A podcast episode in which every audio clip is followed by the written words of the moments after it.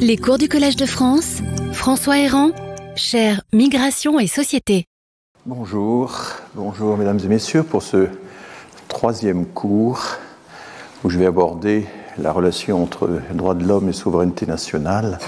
Ce sera un peu plus technique que le cours précédent du point de vue euh, de l'exploration de la législation, bien que, euh, je le répète, je ne sois pas euh, juriste. Et donc, j'encours sans doute des observations critiques de la part du juriste. Enfin, il faut bien, quand on est non-juriste, s'intéresser au droit, sinon le droit est une affaire trop sérieuse pour être laissé au seul juriste. Je voulais quand même commencer par une anecdote. J'étais interviewé hier soir euh, sur une émission bien connue de France Inter, Le téléphone sonne. Et à la fin de, l'émission, je faisais cette émission en compagnie d'un jeune juriste d'ailleurs, je demande aux jeunes femmes qui étaient chargées de trier les appels, elles ont un système d'écran, etc., pourquoi il n'y avait pas plus de, contradicteurs, de, personnes euh, qui auraient été opposées à, nos vues, etc. Elle m'a dit, écoutez, il y en avait, mais c'était tellement injurieux, tellement obscène, tellement insultant que c'était impossible de les passer à l'antenne.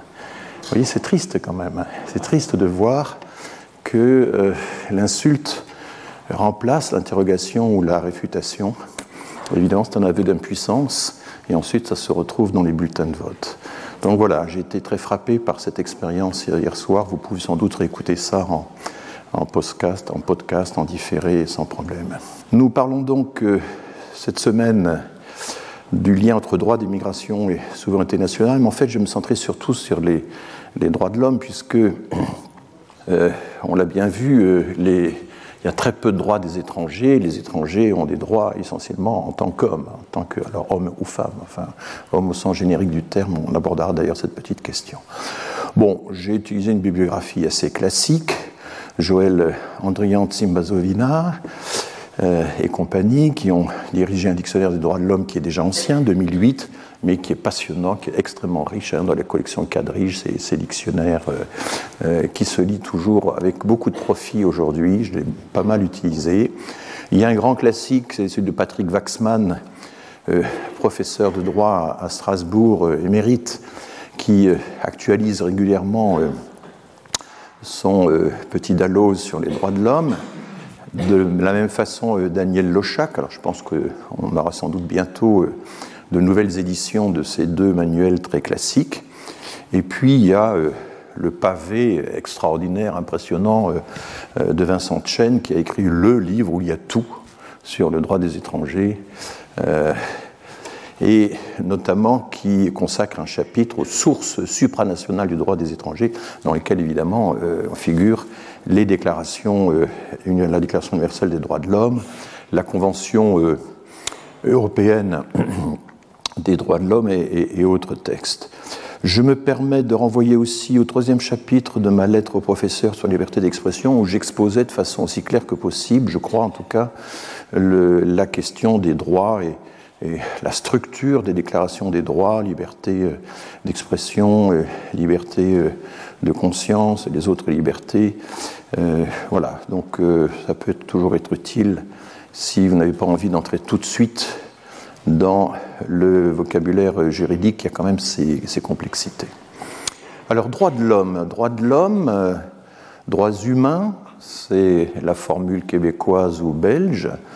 Euh, en Belgique, par exemple, on n'a pas la Ligue des droits de l'homme, on a la Ligue des droits humains hein, depuis 2018. Euh, droit de la personne ou droit de la personne humaine, c'est très utilisé. Droit des êtres humains.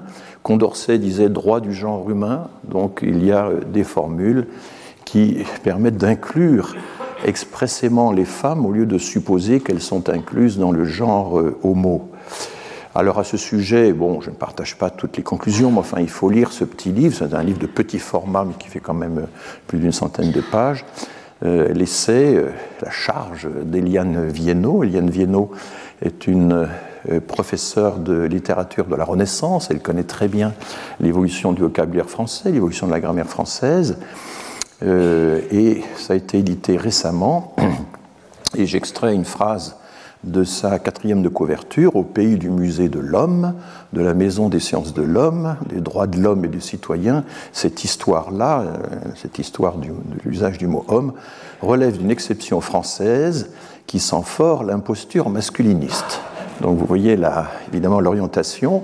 Elle évoque aussi donc la Ligue des droits de l'homme et elle pose jusqu'à la préhistoire, on se pose le problème. L'homme de Néandertal. Alors est-ce que l'homme de Néandertal avait une femme, euh, il pouvait être une femme, même que l'homme de Cro-Magnon. Et euh, Lucie, d'une certaine manière, avait rééquilibré la, vision qu'on pouvait se faire de nos ancêtres. Bon, je vais utiliser un peu alternativement droit humain, droit de l'homme. Je suis sensible à cette interrogation, mais je ne vais pas euh, euh, me plier euh, à une nouvelle règle de façon systématique. Enfin, chacun est libre, je pense, de voilà. Mais c'est une interrogation qui est forte, qui est extrêmement documentée. Hein. C'est un livre très très bien documenté. C'est une historienne de la langue très précise, spécialiste de Marguerite de Valois, et puis qui ensuite a étendu ses recherches à d'autres grands personnages. Vous remarquerez que la Cour européenne des droits de l'homme euh, se présente euh, en version anglaise et en version française, du Human Rights, Cour européenne des droits de l'homme. Alors quelqu'un comme Patrick Waxman, qui est donc un des auteurs de manuels que j'ai cité tout à l'heure, dit oui mais humain en français a un autre sens que human, euh, c'est plein d'humanité, enfin quelque chose comme ça, donc c'est un peu ambivalent.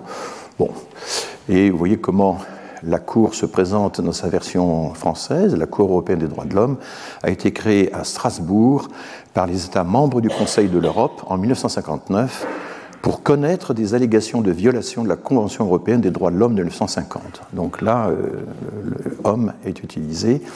Et on verra tout à l'heure qu'en fait, l'intitulé exact et complet de la Convention, de la Convention européenne des droits de l'homme, c'est Convention de sauvegarde des droits de l'homme et des libertés fondamentales et on insistera sur le sens de cette sauvegarde des garanties en fait qui sont apportées pour la première fois vraiment par cette euh, nouvelle institution.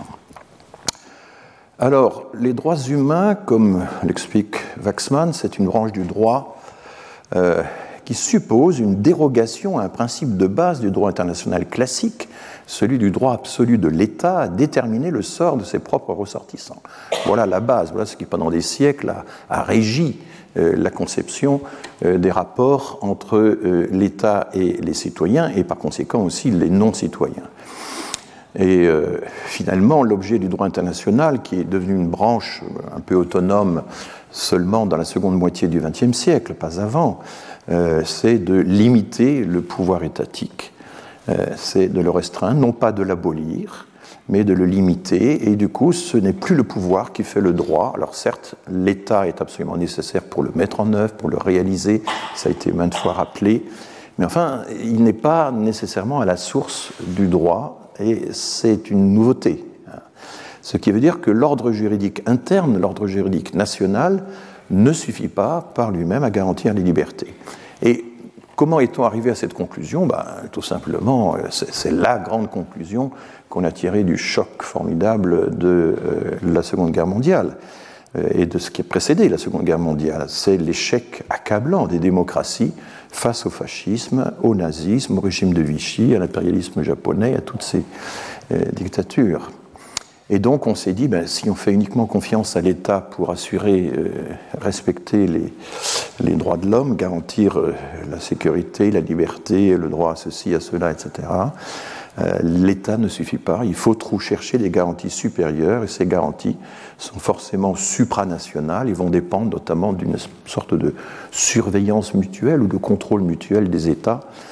C'est ça, en tout cas, la solution qui a été euh, finalement élaborée, mise au point et qui est toujours à construire euh, depuis la Seconde Guerre mondiale.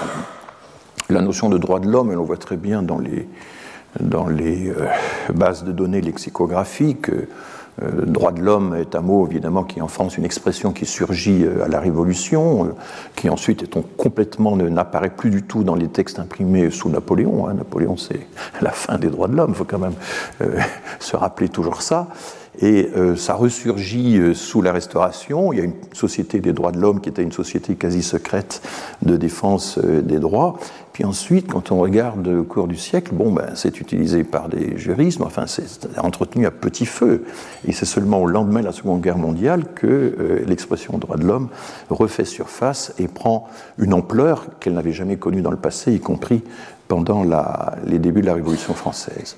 Donc les droits de l'homme nous sont revenus de l'extérieur. On peut penser, là il y a toute une controverse, que c'est une construction française. Elle est en fait très dépendante des constructions américaines hein, qui ont précédé 1776.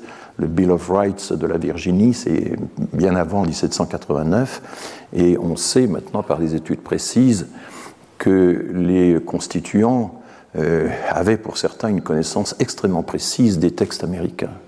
Euh, certains les avaient même traduits, euh, certains avaient fait le voyage aux États-Unis, ils connaissaient aussi les précédents anglais, et bien qu'on les niait un certain temps, il y a eu incontestablement une influence américaine sur la conception française des droits de l'homme, même si les auteurs de la Déclaration des droits de l'homme et du citoyen, donc août 1789, ont aussi euh, bien expliqué qu'il fallait adapter ça à la situation française, euh, qu'on ne pouvait pas simplement se contenter de copier un modèle étranger. Bon, euh, alors je ne vais pas vous parler de la Déclaration des droits de l'homme et du citoyen parce qu'en en fait j'en ai déjà pas mal parlé dans un cours précédent il y a trois ans ou quatre ans, et je vais aller tout droit à la Déclaration universelle des droits de l'homme et ensuite je passerai à la Convention européenne des droits de l'homme et puis nous verrons ensuite comment tout ceci s'applique ou pas à euh, la condition des étrangers. La Déclaration universelle des droits de l'homme, je rappelle donc décembre 1948, adoptée au Palais de Chaillot par euh, l'Assemblée générale des Nations unies qui avait été convoquée là, c'est un texte, comme le dit le, un juriste que je cite, qui est symboliquement fort mais juridiquement faible.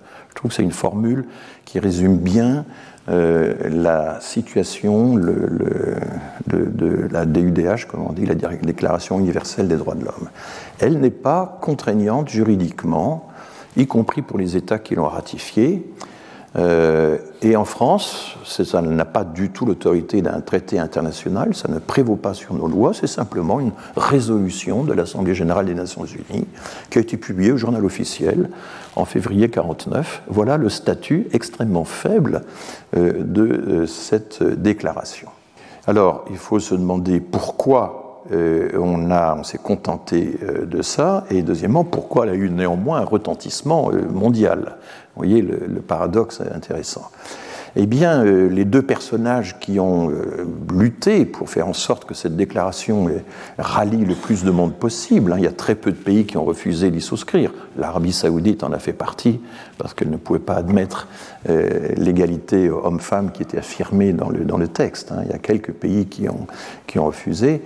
eh bien, l'idée s'était développée donc par René Cassin, qui était le secrétaire général du comité des, droits de l'homme qui s'est occupé de la rédaction, et puis Eleanor Roosevelt, qui était la présidente, la veuve de Franklin Roosevelt, présidait le, le comité. Et tous les deux étaient d'accord pour dire que si on en fait un traité international, ça ne marchera pas, c'est beaucoup trop contraignant et on aura très peu de ratifications. Et si on déclare qu'elle est internationale, que c'est un traité international, ça ne marchera pas non plus. Et donc, c'est Cassin qui a eu cette trouvaille, il faut l'appeler universel et pas international. Et là, il y a des interprétations qui divergent. Certains trouvent qu'universel, c'est beaucoup plus euh, exigeant qu'international, mais en fait, pour les auteurs de la déclaration, c'était un stratagème consistant à dire que euh, universel n'engageait pas les relations entre pays euh, de façon juridique, au même plan que l'international. Aujourd'hui, on n'a pas du tout cette idée-là. On pense qu'universel, c'est évidemment beaucoup plus ambitieux qu'international. Et puis après, il y a tout le débat, mais est-ce qu'il y a des valeurs universelles? Est-ce qu'il y a plusieurs? Est-ce qu'il y a des valeurs euh, multiverselles? Enfin bon, euh, est-ce que chaque civilisation a ses propres valeurs? L'universalité a été elle-même ensuite mise en cause, j'y reviendrai. Mais voilà un peu l'histoire. Il me semble que c'est cette bonne interprétation-là, hein, qu'universel, c'est un, un pis-aller euh, euh, pour euh, international, qui aurait été évidemment beaucoup plus contraignant. Et alors René Cassin a eu l'idée, a voulu introduire un droit de pétition individuelle. on aurait pu, si on avait jugé que ces droits, si quelqu'un jugeait que ces droits euh, ces libertés fondamentales étaient euh, lésées par euh, l'État, on aurait pu avoir un droit de pétition individuel auprès des Nations Unies, mais ça n'a pas marché. Les États ont jugé que c'était attentatoire à leur souveraineté, et on verra que ce système, en fait, sera adopté par la Convention européenne des droits de l'homme, mais pas du tout par les, Nations Unies. Donc voilà une histoire très intéressante, hein, assez mal enseignée, je trouve. Il faudrait la, voilà, en parler euh, de façon beaucoup plus systématique, je pense, dans, nos, euh, dans notre enseignement, dans nos écoles, dans nos collèges, dans nos lycées. Elle a eu une forte valeur symbolique, ne serait-ce que, je cite cet exemple, enfin il y a eu bien, bien d'autres, euh, elle a été constamment citée dans les quantités d'arrêts, etc., mais notamment elle a servi de drapeau, de référence pour tous les acteurs de la décolonisation des empires, pour tous les acteurs de la lutte contre l'apartheid, se référer à la Déclaration universelle des droits de l'homme et des sociétés, évidemment, c'était un, argument très solide. Et là, la question de la valeur juridique euh, était relativement secondaire. Parce que finalement, ce qu'a fait cette euh, déclaration, et c'est vraiment euh, ce que voulait René Cassin, qui avait écrit en 1940 un article devenu fameux sur les dangers de l'État léviathan. C'est un, article de René Cassin qui remonte à, un début, je crois, 1940. Euh, l'idée, c'est que l'individu, pour la première fois, devient lui-même un sujet de droit. Et donc l'individu, du coup, qu'il soit natif ou immigré, national ou étranger, euh, l'individu en général, la personne, toute personne humaine, devient un sujet de droit et ces droits sont opposables, alors cette euh, euh, série est importante, opposables aux autres individus, opposables aux divers groupes sociaux, opposables aux États souverains. Et en fait, quand on applique euh, la Déclaration universelle des droits de l'homme, ça vaut aussi pour régler les relations entre individus. Je pense par exemple à ces situations euh, de servitude domestique, d'esclavage moderne euh, au sein euh, d'un même foyer. C'est attentatoire aux droits de l'homme et on peut se réclamer des droits de l'homme pour lutter contre cela, même si évidemment l'instrument juridique est, fait défaut. Et on verra tout à l'heure, justement, précisément sur cet exemple, comment la Convention européenne des droits de l'homme a réussi à modifier, faire modifier le droit français sur la servitude euh, du personnel domestique. Cassin, euh, je l'ai déjà dit la dernière fois, dans son cours euh, à, à La Haye, le, cours de, à l'Institut international de, droit international de La Haye, qui est un institut très, très prestigieux. Samantha Besson, ma collègue, enseigne à La Haye euh, régulièrement, euh, a donné un cours, plusieurs cours, sur 1951, où il explique très clairement que euh, certes, il s'agit de limiter le pouvoir de l'État, il s'agit de limiter l'arbitraire de l'État, mais euh, la DUDH n'a pas pour objectif d'abolir les États, contrairement à certaines critiques qui ont été émises euh, assez récemment en France. Elle n'abolit pas non plus la différence entre le national et l'étranger dont on a parlé dans un cours précédent. C'est simplement un levier qui permet d'en réduire les effets. Hein. C'est ça la formule de voilà. Néanmoins, mais alors là, je n'ai pas le temps d'aborder ça, ce serait vraiment un peu compliqué, euh, la Déclaration universelle des droits de l'homme a été renforcée en 1966 par deux pactes internationaux. Alors cette subdivision elle-même euh, problématique parce qu'elle donne l'impression qu'il y a une hiérarchie. Il y a un pacte international compact, euh, compact en anglais sur les droits civils et politiques et il y en a un autre sur les droits économiques, sociaux et culturels. Ils ont été adoptés le même jour, en 1966 mais ils n'ont pas, ils ont créé des organismes chargés un peu de, mettre en œuvre euh, ces pactes, mais qui n'ont pas la même force. Il y a un comité des droits de l'homme qui fait une révision périodique de la situation des droits dans tous les pays et qui euh, euh, finalement rédige des rapports, et ces rapports sont publics et ont un, certain effet sur le comportement des États. Enfin, c'est Et puis, du côté des droits économiques, sociaux et culturels, on a simplement ECOSOC. ECOSOC, c'est une division des Nations Unies, c'est une des principales divisions des Nations Unies, c'est le département euh, économique et social des, États des, des, Nations Unies, qui lui aussi fait des rapports, mais qui n'a pas euh, le même pouvoir euh, agissant que le Comité des droits de l'homme lié au, au, pacte des droits civils et politiques. Je ne vais pas entrer là-dedans, il y a toute une littérature sur le sujet, mais enfin, il faut savoir que, que ça existe, mais ce ne sera pas central euh, dans, mon, dans mon exposé. Alors, je reviens sur la question du genre.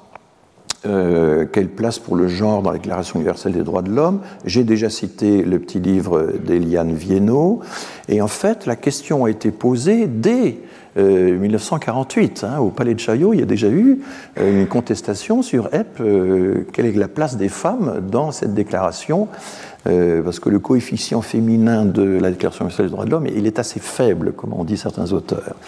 Alors Eleanor Roosevelt euh, n'a pas du tout apprécié l'objection. Il a répliqué que, euh, en fait, il fallait euh, revenir à l'article 2.1 de la déclaration, que, je cite ici. Chacun peut se prévaloir de tous les droits et de toutes les libertés proclamés dans la présente déclaration, sans distinction aucune, notamment de race, de couleur, de sexe, de langue, de religion, d'opinion politique ou de toute autre opinion, d'origine nationale ou sociale, de fortune, de naissance ou de toute autre situation. Que c'est une liste qui n'est pas limitative. Et évidemment, les féministes ont dit bon, d'accord, enfin, le sexe n'est que l'un des nombreux euh, critères euh, de discrimination qui sont cités dans cet article.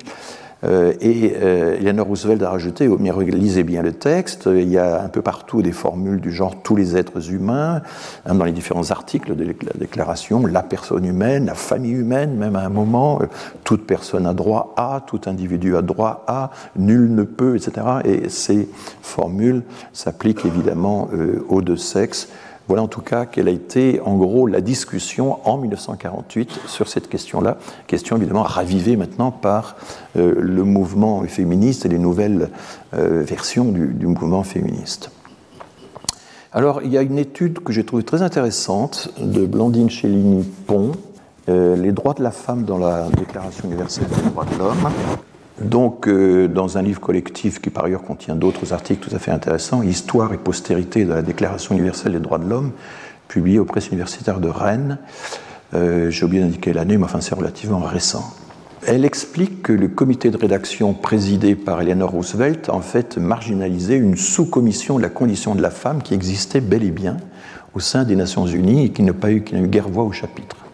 Ça, c'est quand même un fait historique intéressant. Et il y avait aussi une rivalité avec l'OIT, l'Organisation internationale du travail. Je vais vous en parler dans un instant. L'OIT, c'est une des rares organisations liées à la Société des Nations, créée euh, dans l'entre-deux-guerres, qui a survécu à l'entre-deux-guerres, hein, qui a réussi à subsister après la Seconde Guerre mondiale, parce qu'en fait, de tous les organes euh, créés par la Société des Nations, c'est incontestablement l'Organisation internationale du travail et son bureau exécutif, le BIT, qui a été euh, la plus efficace et qui notamment avait beaucoup travaillé sur la question des migrations. Les grandes données internationales sur les migrations euh, ont été euh, colligées, construites par l'OIT, par l'Organisation internationale du travail. Euh, donc, bien avant hein, que la division de la population des Nations Unies se mette en place au début des années, au milieu des années 50. Et il y avait notamment dans cette euh, OIT une personnalité absolument remarquable, Marguerite Thibert. Alors je vous invite à regarder sa biographie par Françoise Thébault, euh, qui est un livre absolument passionnant. Françoise Thébault, c'est une grande historienne euh, des femmes, et, Françoise Thébault a perdu son mari très tôt. Elle avait passé son bac en cachette de ses parents. elle avait profité en quelque sorte de son veuvage pour euh, repasser la deuxième partie du bac. Elle est devenue professeure de philosophie au Collège Sévigné, qui était une boîte privée, et elle a fait sa thèse sur le féminisme dans le socialisme français de 1830 à 1850, sous la direction de Célestin Bouglet, qui dirigeait le département de la documentation de l'école normale supérieure. Donc, elle a travaillé dans ce département. Elle n'était pas normalienne, mais elle a travaillé à l'ENS sous la direction de Bouglet. Et c'est Bouglet qui la recommande à Albert Thomas. Albert Thomas, très grand personnage, premier directeur du Bureau international du travail, qui va donner au Bureau international du travail une, une, intensité, une activité, un pouvoir absolument considérable. Il va passer la moitié de l'année à voyager à travers la planète pour mettre en place, enfin en l'espace de deux ans, il y a des dizaines de recommandations qui vont être adressées au pays, des, plusieurs conventions internationales, enfin voilà. Et donc elle devient une collaboratrice importante influente d'Albert Thomas. Elle lutte pour avoir un poste fixe, ça va être compliqué. Et elle va jouer un rôle important à la conférence de Philadelphie en mai 1944. Ceux d'entre vous qui ont suivi, qui ont lu les travaux d'Alain Supio, évidemment, savent ce que c'est que l'importance de la conférence de Philadelphie dans l'organisation du travail. Et donc, elle va beaucoup s'intéresser, c'est comme ça d'ailleurs qu'elle commence son activité au BIT, une synthèse sur la réglementation des migrations euh, donc il y avait déjà euh, en quelque sorte une, approche féministe des migrations à l'OIT qui, d'après euh, donc Blandine Chéline-Pont, expliquerait un peu que ce soit, ça a été mis à l'arrière-plan par la commission de rédaction des Nations Unies. Bon, il y a une raison peut-être beaucoup plus forte encore c'est que les États arabes se sont opposés à l'article 16 qui affirmait l'égalité des femmes et des hommes dans le mariage. Il y avait euh, des indications sur l'âge au mariage, euh, il y avait évidemment le consentement devait être obligatoire, il y a eu aussi de la part des États arabes des tentatives de remplacer les droits naturels par les droits de Dieu.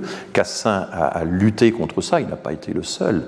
Ils, ont réussi à déjouer ces tentatives euh, de la part des États arabes, mais comme je vous l'ai déjà dit, euh, dans le vote final de la Déclaration universelle des droits de l'homme, l'Arabie saoudite s'est euh, abstenue et euh, le représentant euh, du royaume a, littéralement expliqué qu'il n'appartient pas au comité de proclamer la supériorité d'une civilisation sur toutes les autres. Donc il y avait déjà un peu une sorte de clash des civilisations en 1948. Hein. C'est important de se le remémorer. Et donc du coup, je l'ai évoqué, euh, Eleanor Roosevelt a même un petit peu est très fort pour allier les opposants. Elle a dit mais c'est pas un traité, c'est pas un accord national, c'est une simple résolution, c'est un idéal qu'il faut atteindre.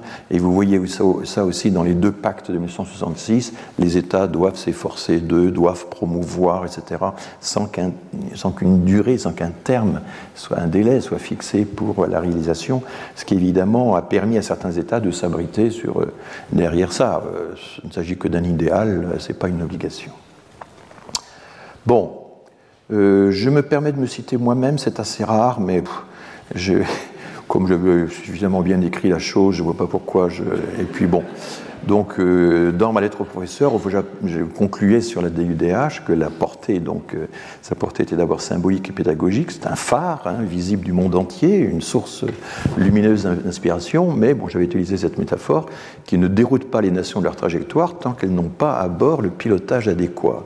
Euh, il faut un mécanisme institutionnel précis pour garantir effectivement les droits et libertés de chacun. Ça, c'est tout le thème de l'effectivité des droits qui est évidemment fondamental pour les juristes. Et euh, il faut rappeler, je le rappelais en ces termes, que le droit n'est pas performatif. C'est-à-dire dire c'est faire, hein, répétons volontiers en invoquant la théorie du discours performatif énoncé par John Austin, mais euh, adage pour adage, garantir les droits est plus facile à dire qu'à faire. Et en dépit d'une croyance répandue, le droit ne crée pas par lui-même ce qu'il énonce. Il n'est suivi des faits qu'avec la mise en place de dispositifs concrets qui nécessitent une volonté politique. Voilà. Alors, euh, c'était mon avis, je le partage. je suis cohérent avec moi-même et je crois que c'est important euh, parfois de, répéter euh, les choses. Alors, passons maintenant à la Convention européenne des droits de l'homme, et là, on va y passer plus de temps. Il y a eu des étapes nombreuses, mais en même temps extraordinairement ramassées dans le temps. Tout ceci s'est fait à une vitesse absolument saisissante qu'on n'aurait plus aujourd'hui. Hein. Euh, mais là, euh, c'est vrai que le souvenir de la guerre, euh, l'idée qu'il faut vraiment changer de système, a obligé finalement à précipiter les choses. Et puis il y a eu des acteurs absolument formidables qui avaient vécu dans leur chair la guerre, je, vous en parlerai, l'emprisonnement, la résistance, etc., qui donc avaient une, volonté d'arriver, d'arriver, de mener tout ça à son terme. En mars 48, il y a quelque chose qu'on a complètement oublié. Il y a un traité de Bruxelles qui institue l'Union occidentale. Enfin, ça va être le départ. En mai 48, on organise à La Haye ce qu'on a appelé le Congrès de l'Europe. Là, il y a un millier de participants. Il y a 19 États qui sont représentés. C'est en fait là que tout ça va se nouer. Hein. le Congrès de La Haye de 1948. Et La Haye, je rappelle que c'est là qu'il y a la Cour euh, internationale de justice, qui a succédé à une cour qui avait été créée auprès de la SDN et qui euh, est alors liée aux Nations Unies, hein, pas à l'Europe. La Cour internationale de justice de l'AE, c'est le principal organe judiciaire des Nations Unies, mais l'AE, évidemment, la capitale constitutionnelle des Pays-Bas, était avec son palais de la paix, hein, c'est comme ça que s'appelle ça le grand bâtiment euh, néo-gothique qui abrite euh, euh, voilà, là est donc abrité le Congrès de l'Europe. Et en mai 49, il y a le traité portant statut du Conseil de l'Europe qui est signé à Londres. Et, donc toute la préparation entre mai 48 et mai 49 va être essentielle et j'y reviendrai. Quels sont les pays qui figurent euh, La Belgique, la France, le Luxembourg, les Pays-Bas, le Royaume-Uni, mais il y a aussi l'Irlande, IE c'est l'Irlande, l'Italie, le Danemark, la Norvège et la Suède, bref, c'est l'Europe démocratique. On n'est plus dans la configuration euh, de la Déclaration universelle des droits de l'homme, où là il s'agissait de convaincre euh, le bloc communiste également, les pays émergents du tiers-monde, là on est entre soi. Hein. L'idée c'est que nous formons un groupe de nations euh, occidentales qui partagent les mêmes valeurs, qui veulent défendre les mêmes droits, et donc du coup effectivement il sera beaucoup plus facile euh, d'énoncer un certain nombre de droits fondamentaux, de libertés fondamentales, quand on se retrouve évidemment entre gens finalement relativement voisins. Donc on décide de créer une assemblée parlementaire, mais elle ne sera que consultative. Ça, beaucoup de pays ne souhaitaient pas qu'elle puisse avoir. Euh, euh, donc ce sera le, Parlement du, Conseil de l'Europe.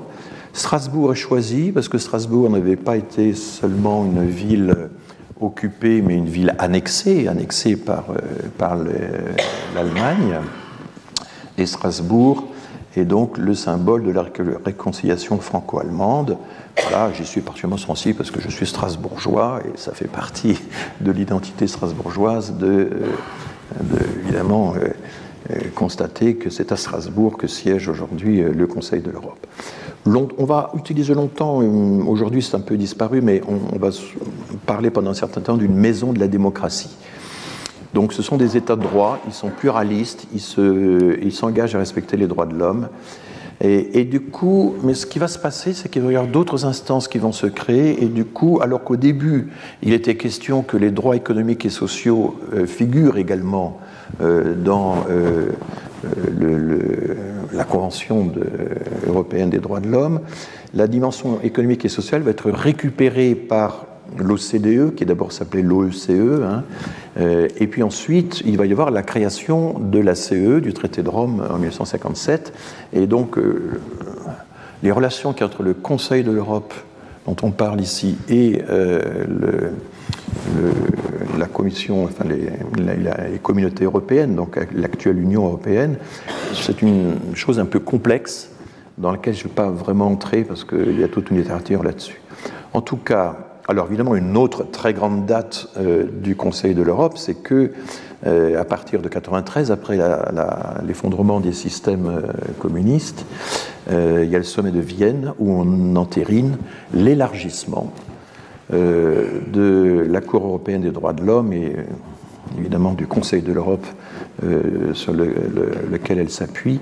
On va l'élargir à l'Europe centrale et orientale ça va aller jusqu'à la Géorgie, l'Azerbaïdjan, etc. La Russie sera même intégrée à un certain moment sans avoir vraiment démontré qu'elle respectait les droits de l'homme, même à cette époque, il y a beaucoup de discussions. Enfin, euh, je vous expliquais qu'elle a été exclue récemment, hein, bien sûr. Euh, et donc on est passé de 22 membres à 46. La Turquie aussi a été intégrée, mais elle a, figuré assez tôt dans le. Voilà. Alors, reparlons un peu des travaux préparatoires euh, du printemps 48 au printemps euh, de, 48 à 49. Euh, une commission des questions juridiques et des droits de l'homme du Conseil de l'Europe s'est réunie et son rapporteur est Pierre-Henri Tedgen, un juriste français, personnage absolument fondamental, résistant de la première heure, euh, prisonnier de la Gestapo, qui réussit à s'évader, euh, qui rejoint De Gaulle, qui va devenir le premier ministre de la Justice euh, de De Gaulle. C'est lui qui va s'occuper de l'épuration, essayer de la, réguler, etc., etc. Enfin, c'est un personnage absolument considérable et je considère que Pierre-Henri Tedjen mériterait tout autant que René Cassin les, honneurs d'un transfert au Panthéon. Il est le rapporteur, mais il n'est pas simplement le rapporteur, il joue un rôle absolument décisif dans l'inspiration euh, de ce rapport. Euh, et ce texte dit que l'Assemblée consultative du Conseil de l'Europe, enfin, il, il, rédige une proposition de résolution selon laquelle l'Assemblée consultative du Conseil de l'Europe recommandera au Comité des ministres de faire établir dans le plus bref délai possible un projet de convention de garantie collective on va expliquer ce que c'est, ayant pour objet d'assurer à toute personne résidant sur leur territoire la jouissance effective des droits et libertés fondamentales. Et l'idée centrale qui est, poussée par Tedjen, et, il va réussir à convaincre les membres du comité, euh, c'est qu'il faut absolument associer à la Convention une cour de justice qui en assure l'exécution. Et qui en assure l'exécution sur des affaires juridiques précises, sur des cas précis deux personnes qui, après avoir épuisé toutes les voies de recours internes, compris au niveau euh, du Conseil d'État, euh, de la Cour de cassation, eh se tourneraient vers cette Cour européenne pour euh, que soit reconnu le fait que telle ou telle liberté fondamentale a été violée par la justice de leur pays. Et c'est lui qui a l'idée de, de, ce système qui va avoir un succès euh, considérable. Hein. C'est la première fois qu'il y a vraiment un système. Alors aujourd'hui, ça paraît assez naturel. Si vous prenez par exemple euh, la loi de 1978, euh, Informatique et Liberté, ben, la loi énonce un certain nombre de, de principes, d'interdictions, de, de, contraintes pour traiter les fichiers relatifs aux personnes. Et la même loi crée la Commission nationale de l'informatique et des libertés chargée de veiller à l'exécution de la loi. Hein. L'idée de créer un, organe, euh, à la fois de poser des principes, de créer l'organe qui va en surveiller euh, la réalisation effective, ça paraît assez évident aujourd'hui. À l'époque, c'est vraiment très nouveau. Hein. Mais c'est vraiment une grande innovation, c'est une révolution, à vrai dire. Donc, je rappelle, parallélisme entre Tedjen et Cassin, ils avaient 20 ans de différence, ils sont tous les deux à peu près morts au même âge. Euh, tous les deux juristes, tous les deux résistants. Cassin, et, Cassin a rejoint euh, De Gaulle le 19 juin. Une idée quand même. Et très, très, très tôt, il va notamment euh, être un peu le secrétaire général, le, grand organisateur de, toute la, de tout le système de, l'Empire français qui va porter des ressources aux Français libres. Enfin, c'est un très grand organisateur et pas seulement un juriste il sera nommé ensuite vice-président du Conseil d'État, c'est-à-dire président du Conseil d'État.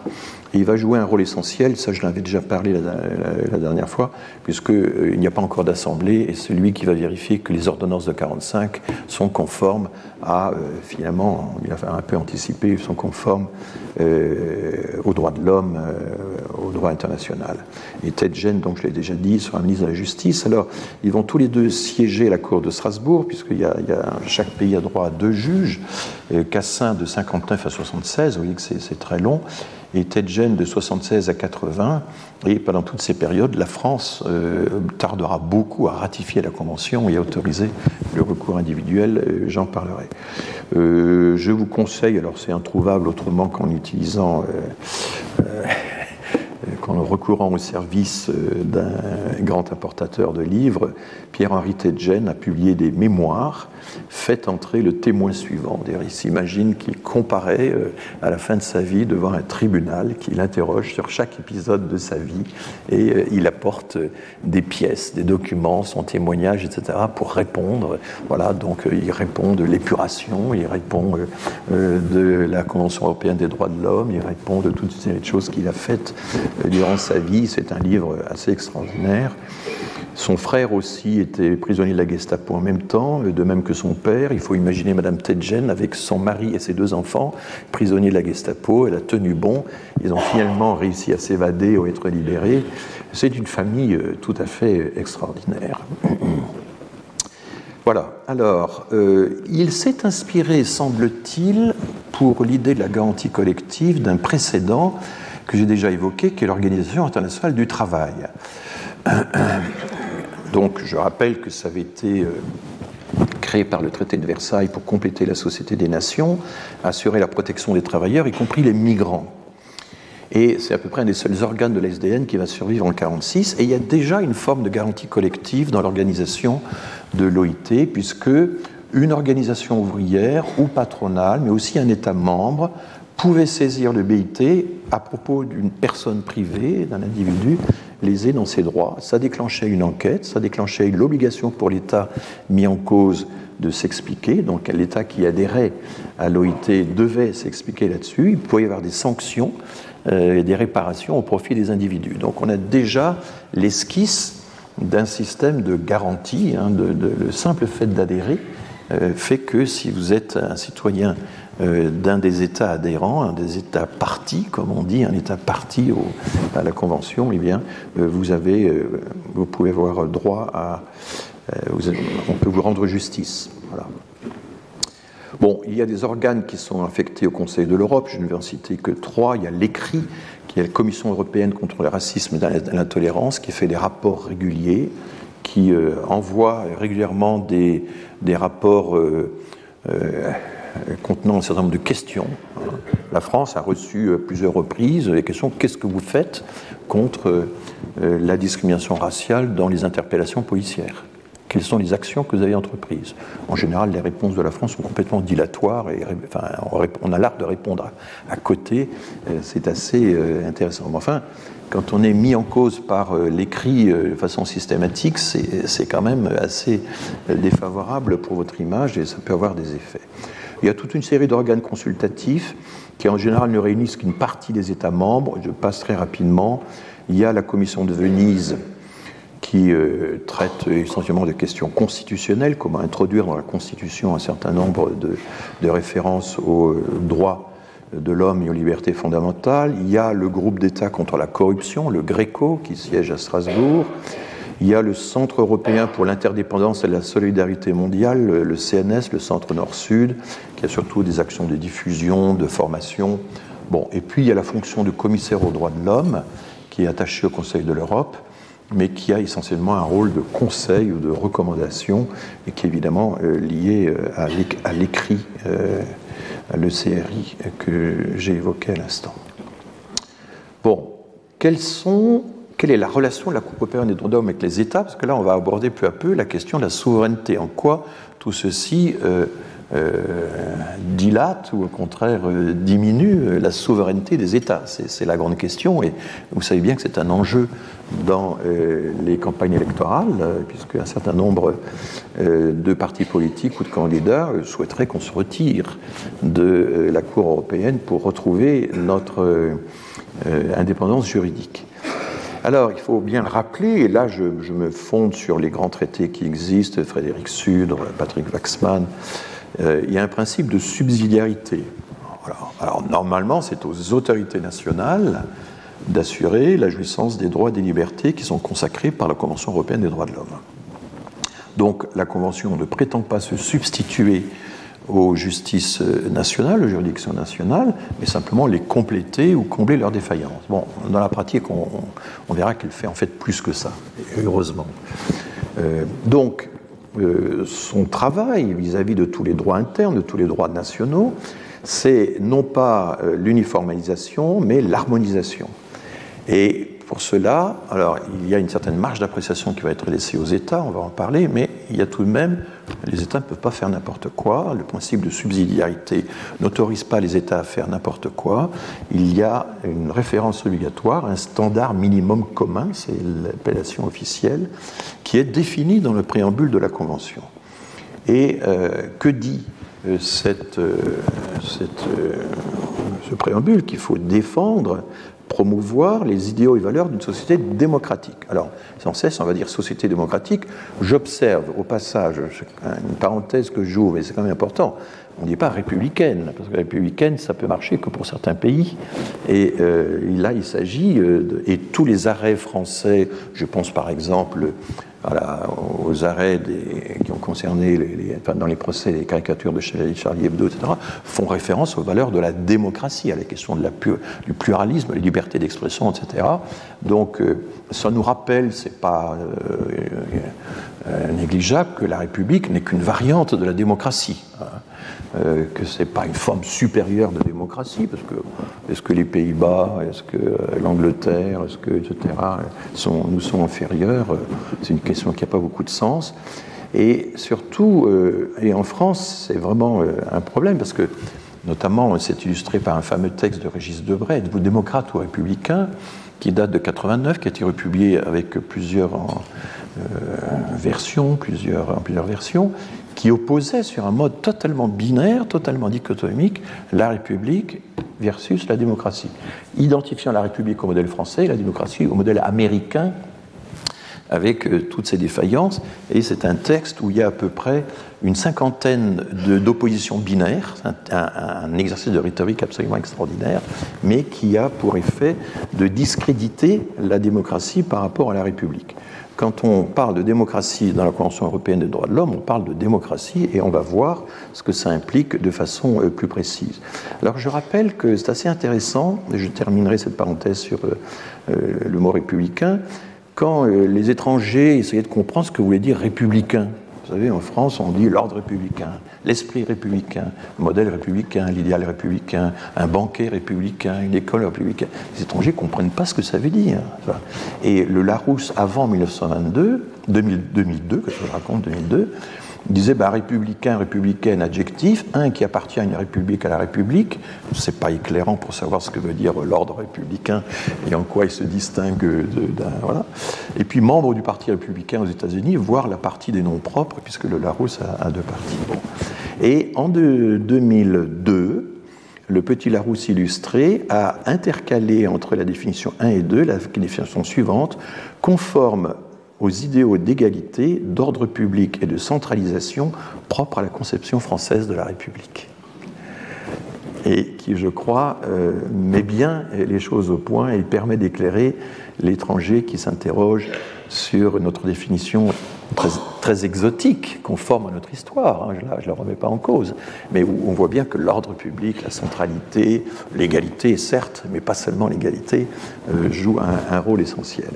Alors euh, là, je ne vais pas parler de ça, je vais parler des exigences de toute société démocratique qui sont sans cesse rappelées dans, euh, toutes les, dans tous les arrêts de la, de la jurisprudence européenne et que juge, les juges français reprennent à leur tour. Hein.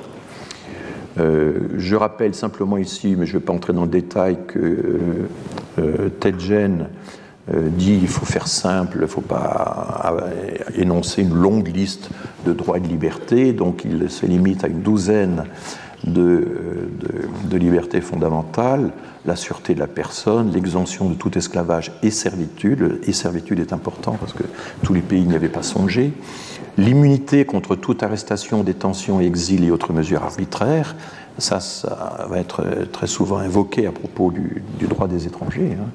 L'immunité contre toute immixtion arbitraire dans sa vie privée, sa famille, son domicile et sa correspondance, ça c'est la genèse du fameux article 8 de, euh, final de la Convention européenne. Bien sûr, la liberté de pensée, de conscience et de religion, la liberté d'opinion et d'expression de ces opinions, la liberté de réunion, la liberté d'association, la liberté syndicale, le droit de se marier et de fonder une famille. Le onzième point était très très discuté. Euh, c'est le résultat d'un compromis euh, entre plusieurs euh, tendances. Le droit des parents de choisir par priorité le genre d'éducation à donner à leurs enfants. Et enfin, le droit de propriété, qui remonte à la Déclaration des droits de l'homme et des citoyens, et qui, est, là aussi. Voilà. Mais tout ceci doit respecter le principe de non-discrimination, qui est une sorte de principe englobant qui est très souvent d'ailleurs est, combiné à, tous ces autres principes. Voilà le, noyau, et c'est à partir de ce petit noyau que la jurisprudence, peu à peu, va euh, développer euh, euh, toute une interprétation de façon très, très dynamique, et on y reviendra. Donc, le standard minimum commun et les principes fondateurs d'une société démocratique selon la CEDH, ben, c'est d'abord l'égale dignité de tous les êtres humains. Ça, c'est vraiment le départ du préambule, c'est les départs de la Convention. Du coup, euh, il va y avoir une Convention contre la torture, contre les traitements dégradants, etc. Mais il va y avoir aussi l'abolition de la peine de mort, qui va être euh, décrétée, enfin, euh, consacrée en deux temps, parce que vous savez que la Convention est régulièrement actualisée ou complétée par des protocoles, hein, ce sont des compléments, des additions. Il y a un protocole de 1985 qui indique que la peine de mort est abolie, mais seulement en temps de paix, parce que certains pays s'étaient opposés à, ce que ce soit efficace, en toutes circonstances. Elle sera abolie en toutes circonstances par le 13e protocole de 2003. Il y a le principe de non-discrimination, sauf de très fortes raisons. Moi, je ne vais pas entrer tout de suite là-dedans parce que je consacrerai un cours spécifiquement à la question de la discrimination. Et on en reparlera. Il y a un autre grand principe, c'est la prééminence du droit. Il y a le droit à la liberté et à la sûreté. La sûreté, c'est le fait de ne pas aller en prison, par exemple, sans qu'il y ait un jugement, sans qu'il y ait une décision de justice. Euh, il y a un droit à un procès équitable, hein, ce qu'on appelle l'égalité des armes, le fait d'être tenu au courant de ce qu'on vous reproche, etc. Et puis la légalité des délits et des peines. On ne peut pas être, euh, subir, encourir une peine, être accusé d'un délit, sans que ce soit inscrit dans la loi. Voilà les principes fondamentaux euh, qu'on réunit dans l'expression prééminence du droit. Et puis il y a le pluralisme, dont je vais parler un peu plus longuement. Pas de démocratie sans pluralisme, c'est régulièrement répété euh, euh, dans la jurisprudence de la Cour européenne des droits de l'homme. Alors il y a la liberté d'expression, il y a le pluralisme politique, le pluralisme religieux et le pluralisme éducatif. Je vais en parler un petit. Alors la presse, est un watchdog de la société démocratique. Alors on traduit parfois littéralement en disant euh, c'est le chien de garde de la société démocratique, mais watchdog en anglais est assez démotivé. Euh, et euh, là, c'est une surtraduction et qui a abouti à certaines surinterprétations. Je ne sais pas si vous dites watchdog committee, ça veut dire comité de surveillance. Si vous dites Consumer Watchdog, ça veut dire euh, Association de défense des consommateurs. Euh, les Anglais n'entendent plus l'aboiement de la bête, tellement l'expression s'est démotivée. Donc, quand on la traduit littéralement, on la surtraduit. Hein. c'est ça le. Bon, je vous signale au passage parce que ça a été souvent cité. C'est notamment dans l'arrêt Handicide que la, Cour explique que la presse est garante du pluralisme et qu'elle est le watchdog de la société démocratique. Euh, alors, euh, regardons donc la liberté d'expression. Là, je me permets là encore de renvoyer mon livre parce que j'ai longuement parlé de l'arrêt Handicide, qui est un arrêt un peu étrange. Il y a une célébration extraordinaire du droit à offenser autrui, à l'embarrasser, à, le, à, le, provoquer, etc. la liberté d'expression est vraiment poussée très loin, mais en même temps, il se trouve que dans l'arrêt en question, euh, l'éditeur qui avait, euh, euh, à l'intention des enfants, publié un livre d'éducation sexuelle, eh bien, avait été condamné au pilon. Le livre avait été pilonné par les, les tribunaux anglais. et la Cour européenne des droits de l'homme a trouvé que c'était a accepté, enfin, a considéré qu'il n'y avait pas de violation de la liberté d'expression parce que c'était conforme à l'état des mœurs euh, en Angleterre à ce moment-là. Bon. Et, donc, du coup, c'est un, arrêt très étrange. Tout le monde cite toujours l'éloge extraordinaire de la liberté d'expression, vraiment très très bien rédigé, euh, qui est cité tout le temps. Hein. Il est cité, par exemple, dans euh, le procès des caricatures de Charlie Hebdo. Mais on n'évoque jamais le fait qu'en réalité, l'arrêt Handicide, qui date de, je ne sais plus, des, qui est assez vieux, qui est de plusieurs décennies, que l'Ariane Decide s'est quand même euh, soldé par euh, la validation euh, de la censure britannique sur un, sur un ouvrage d'éducation sexuelle destiné aux enfants. Bon. Alors, le pluralisme religieux, je vais m'étendre un petit peu là-dessus parce que ça peut concerner la migration. Il y a un arrêt célèbre, l'arrêt Kokinakis contre la Grèce, 25 mai 93, euh, relatif à la condamnation d'un témoin de Jéhovah pour prosélytisme. Donc c'était un homme d'affaires euh, retraité euh, qui s'était converti, qui était devenu témoin de Jéhovah, et il avait été arrêté plus de 60 fois pour prosélytisme, il avait été emprisonné, retenu, condamné, etc. Et finalement, ses avocats ont déféré son cas devant la Cour européenne, puisqu'il avait été condamné en dernière instance en Grèce. Et là, euh, la conclusion, c'était il n'a pas été démontré que sa condamnation se justifiait par un besoin social impérieux. C'est-à-dire qu'on peut déroger à, un des principes fondamentaux au pluralisme s'il y a un besoin social impérieux. Là, en l'occurrence, il n'y a pas de besoin social impérieux justifiant qu'on emprisonne euh, quelqu'un qui euh, fait du prosélytisme à l'entrée des, sur les places publiques, à l'entrée du métro, etc., comme nous le voyons tous les jours. Donc cette mesure n'apparaît pas proportionnée au but légitime poursuivi, ni partant nécessaire dans une société démocratique à la protection des droits et libertés d'autrui. Là, vous avez un exemple des justifications qui sont apportées par la jurisprudence européenne. C'est tout à fait typique euh, des justifications qu'on trouve dans les... Et donc, du coup, il y a une ingérence de l'État dans l'exercice du droit à la liberté de manifester sa religion ou ses convictions. Cette ingérence est illégitime et il y a donc violation de l'article 9, qui est l'article relatif à la liberté euh, de conscience et de religion. Donc, tous les, arrêts de la Cour européenne euh, consistent à dire est-ce qu'il y a violation ou pas de tel ou tel article de la Convention européenne des droits de l'homme? Très souvent, D'ailleurs, ces articles sont combinés, hein, l'article 8, l'article 9, le principe de non-discrimination, et peu à peu, la jurisprudence, à travers des milliers et des milliers de décisions, va interrelier, va associer, combiner à peu près entre tous les articles de la Convention européenne des droits de l'homme. Ces droits sont en fait indivisibles. Euh, et ça, c'est une donnée fondamentale, c'est-à-dire qu'on ne peut pas dire, ah bah tiens, dans la Convention européenne des droits de l'homme, il y a des choses qui me plaisent, il y a des choses qui ne me plaisent pas, faire son marché et dire, euh, euh, je vais sortir de la Convention et je rentrerai uniquement si on supprime l'article 8 ou l'article 14 ou l'article... Non, ça ne marche pas comme ça. Il y a une intrication extrêmement forte de tous les articles entre eux. Hein, et le développement de la jurisprudence a, finalement fini par créer des liens très très fort euh, entre les différentes euh, libertés fondamentales, les différents droits, droits humains.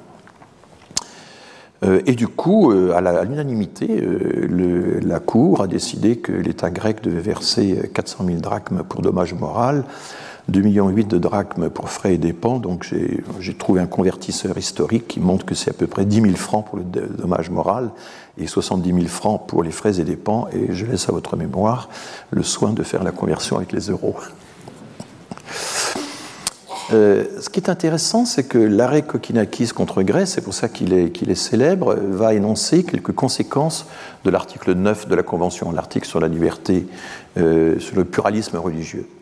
La liberté de pensée, de conscience et de religion représente l'une des assises d'une société démocratique au sens de la Convention.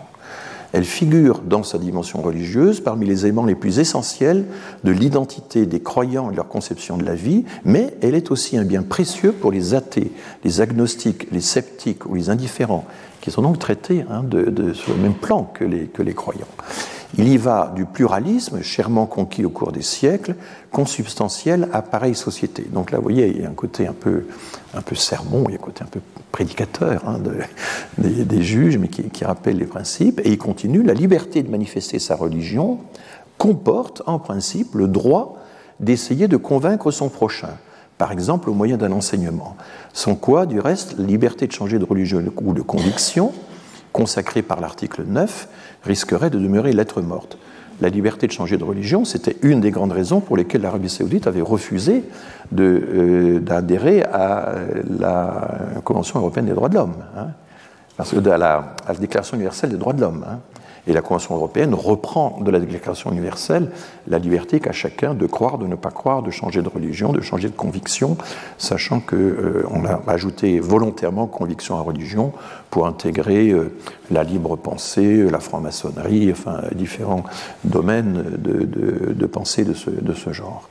Donc, vous voyez, un certain prosélytisme est, permis, fait partie de la liberté de conscience, mais évidemment, ensuite, quand on regarde en détail, il y a des limites aussi au prosélytisme, qui sont les limites de l'ordre public, enfin qu'on avait déjà évoqué précédemment. L'affaire est quand même très très complexe et si vous voulez, si ça vous intéresse, je vous renvoie à Gérard González qui est un des grands spécialistes de cette question-là, pluralisme et religion dans la jurisprudence de la Convention européenne des droits de l'homme, de la Cour européenne des droits de l'homme. C'est euh, le, grand volume d'hommage à Francis Messner. Francis Messner est un des grands spécialistes euh, du droit des religions euh, à Strasbourg, et c'est un livre assez récent qui date de 2019, publié donc aux presses universitaires de Strasbourg. Alors sur la question du pluralisme éducatif, le pluralisme éducatif est aussi une composante des sociétés démocratiques, selon la euh, Convention européenne des droits de l'homme. On a euh, l'arrêt Lozzi contre Italie du 3 novembre 2009, un arrêt fameux aussi qui euh, dit que la présence d'un crucifix dans les salles de classe eh bien, est contraire au droit des parents d'éduquer leurs enfants selon leurs convictions et contraire au droit des enfants à la liberté de religion. Donc l'Italie a dû retirer les crucifix de euh, ces salles de classe parce que c'était contraire à la liberté des parents d'éduquer leurs enfants euh, comme ils le souhaitent.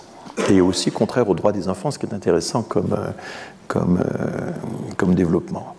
Et donc, du coup, euh, contrairement à ce qu'espéraient certaines associations de parents ou certains courants, euh, le pluralisme éducatif évoqué dans la Convention européenne des droits de l'homme n'implique pas du tout une totale liberté de choix pour les, pour les parents.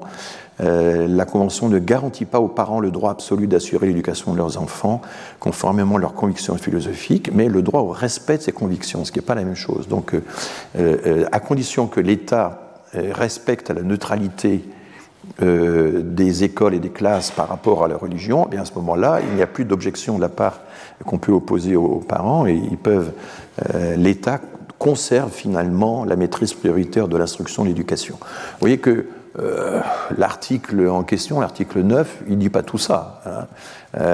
il faut toute une interprétation, il faut des cas précis, des affaires précises pour que, euh, au fil de la jurisprudence, peu à peu, on bâtisse des choses de ce genre. Alors, c'est ce qui est souvent reproché à la Cour européenne des droits de l'homme, c'est qu'elle a une interprétation dynamique, comme on dit, euh, de tout ça, et puis peu à peu, euh, affaire après affaire, elle va construire sa jurisprudence, son droit, et parfois, effectivement, s'éloigner de la lettre initiale. Mais ça, c'est tout le problème de l'interprétation des textes. Est-ce que c'est une interprétation qui doit tenir compte de l'évolution actuelle de la société ou est-ce que c'est une interprétation qui doit essayer de reconstituer simplement l'intention du législateur il y a euh, quelques décennies hein. Ce qui prévaut actuellement dans le droit euh, euh, européen, c'est vraiment l'interprétation dynamique, l'interprétation actualisable. Voilà, et c'est ce que j'avais dit ici. Alors on parle aussi de construction prétorienne, ça n'a rien à voir avec les gardes prétoriens qui entouraient les empereurs romains, c'est une allusion au prétoire, c'est le fait que toutes cette, ces constructions se font dans les prétoires, dans les tribunaux, au fur et à mesure des affaires qui sont, euh, qui sont instruites. Euh, parmi, euh, et là c'est ce qui va être beaucoup reproché à la Cour européenne, notamment par euh, les mouvements conservateurs qui voudraient se débarrasser de la Cour, c'est que oui, il y a une interprétation dynamique qui est notamment liée au fait que la Cour, et ça c'est le célèbre arrêt Ayrey contre Irlande du 9 octobre 1979, qui dit que la Cour a pour but de protéger des droits non pas théoriques ou illusoires, mais concrets et effectifs. Euh, autre formulation en 78, vous voyez, c'est assez tôt tout ça, Tyrer contre Royaume-Uni, 25 avril 78. La Convention est un instrument vivant à interpréter à la lumière des conditions actuelles. Ces phrases sont très très souvent citées, répétées dans les manuels, dans les euh, euh, justifications, etc. Et on va étendre, et alors pour assurer l'effectivité des droits, eh bien, il va y avoir un développement très important, c'est qu'il ne suffit pas que l'État ne discrimine pas, euh, ne viole pas, etc. L'État ne peut pas simplement rester passif, il faut qu'il prenne des mesures positives, des mesures actives pour faire en sorte que ne se renouvellent pas euh, les euh, défaillances qui ont été constatées. Et donc, le vocabulaire utilisé, c'est qu'il incombe à l'État des obligations positives et pas simplement de s'abstenir de telle ou telle violation euh, des droits de l'homme. Et notamment, il doit aussi agir contre les agissements des tiers, s'il y a des, euh, différends euh, entre des tiers, eh bien, ils sont également concernés. Ce n'est pas simplement la relation directe entre l'individu et l'État. L'État doit aussi prendre des mesures positives pour qu'il n'y ait pas de comportement de violation d'un individu à l'autre. C'est ce qu'on appelle l'effet horizontal de la Convention, qui n'était pas prévu initialement euh, dans l'origine, mais qui peu à peu va s'étendre dans, dans la jurisprudence. il y a un exemple qui est très intéressant, bien connu, c'est l'affaire Siliadin contre France euh, donc euh, l'arrêt du 26 juillet 2005. Euh, c'était une dame qui était quasiment séquestrée comme domestique chez un couple. Elle travaillait 7 jours sur 7 de 7 h du matin à 22 h du soir. Elle était juste autorisée certains dimanches à aller à la messe, car le couple en question était chrétien. Et et donc, euh, c'est en rencontrant, en croisant une voisine, qu'elle a compris qu'elle était en réalité euh, complètement euh, maltraitée, que ses droits les plus élémentaires étaient violés.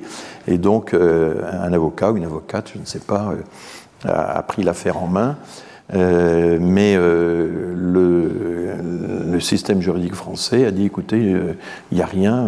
nous avons effectivement l'esclavage est interdit, mais le droit français n'interdit pas ce genre de choses, cette relation privée.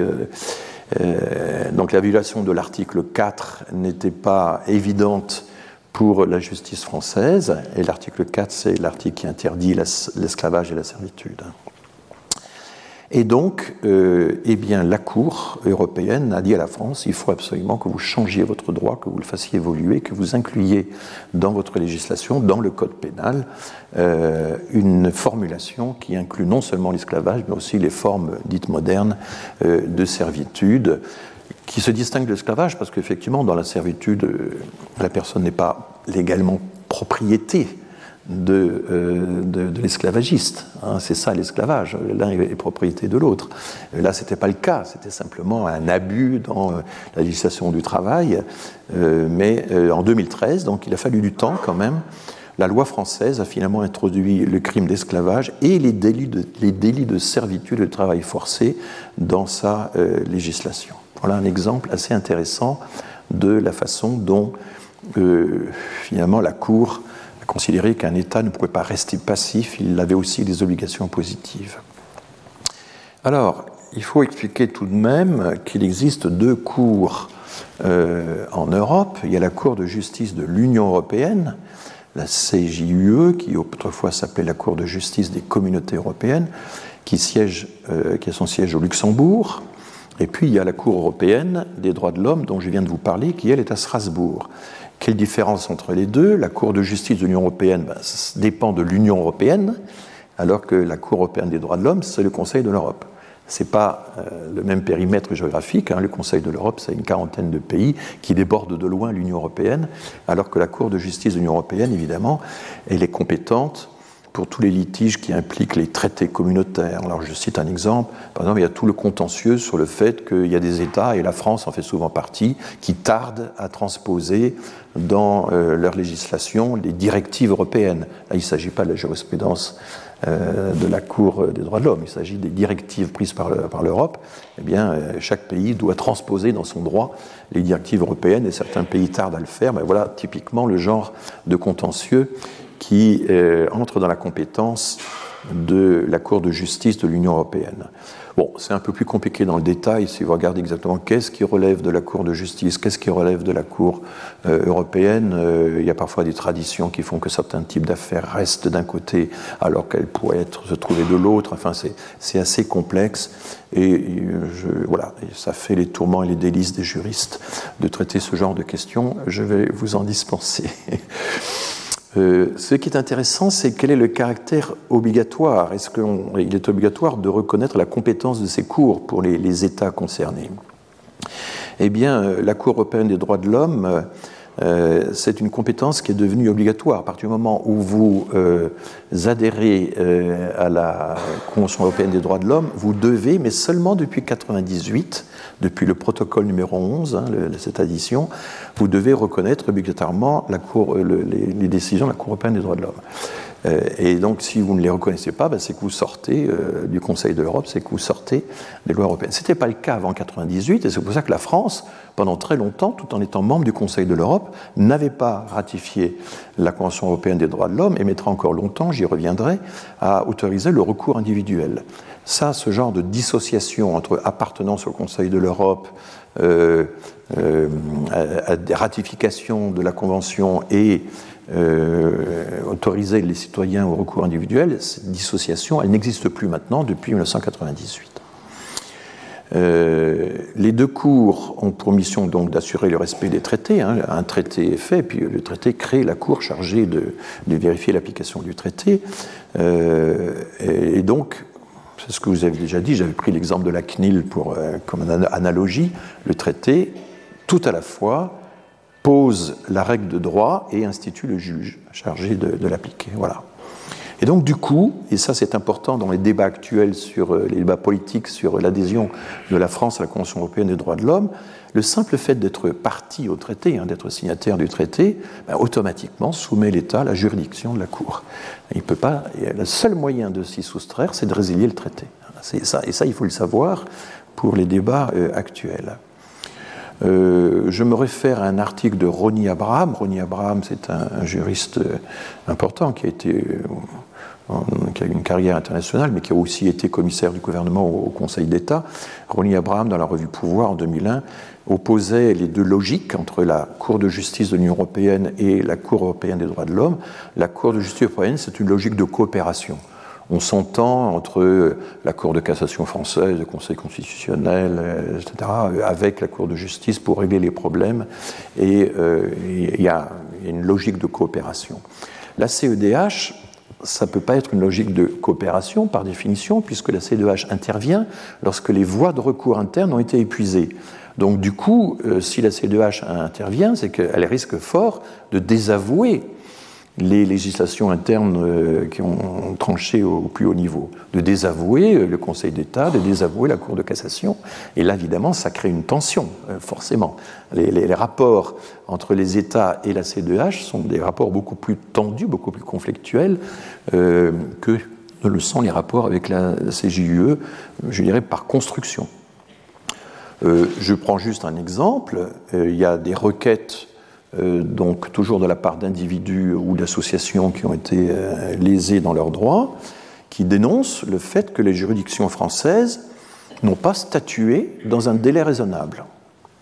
Ça fait partie euh, de l'accès au droit que la justice tranche dans un délai raisonnable. Eh bien, 60% des requêtes qui sont jugées recevables à Strasbourg sont de ce type-là, sont liées au fait que la justice française n'a pas statué dans un délai raisonnable.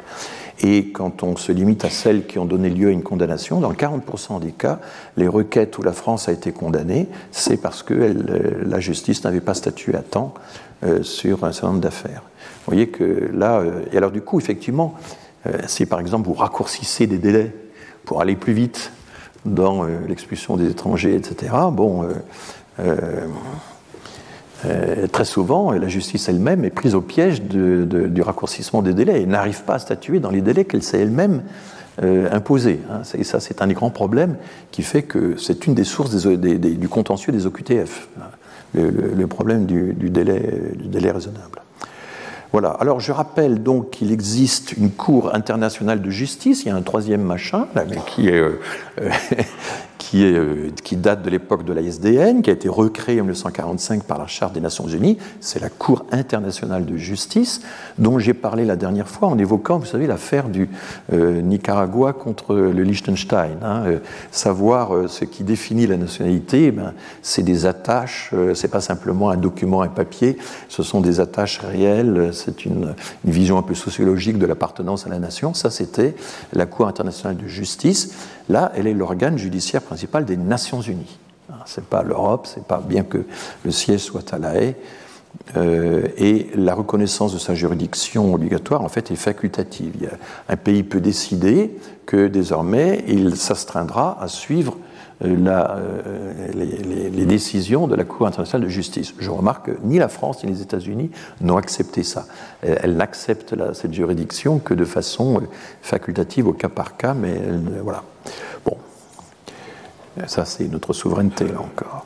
Alors, je vais prendre des exemples de décisions qui ont été prises euh, par euh, les deux cours, et je vais prendre des exemples empruntés évidemment au droit des, étrangers, de la nationalité, de l'asile, pour vous montrer un peu la différence.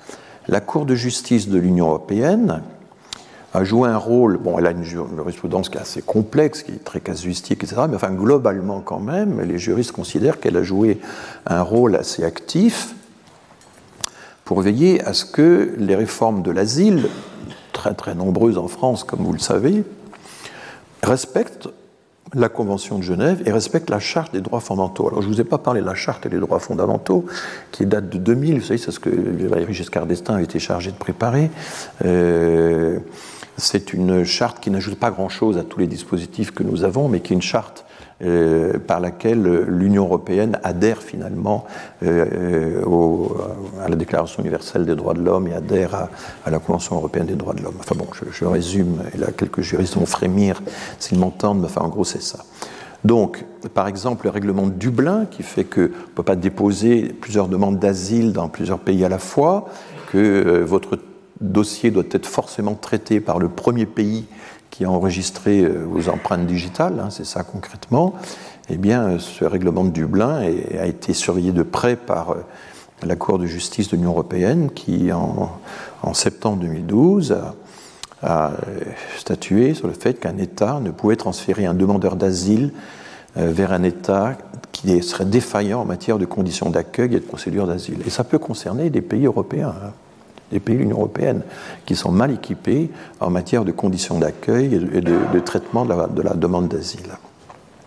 De même, c'est toujours la CJUE, la Cour de justice de l'Union européenne, qui euh, garantit que le demandeur d'asile a un droit de séjour tant que sa demande n'a pas été rejetée en premier ressort. On ne peut pas l'expulser avant que euh, sa demande ait été, avant que, en l'occurrence, l'OFPRA euh, euh, se soit prononcé, et ça c'est un, arrêt du 30 mai 2013.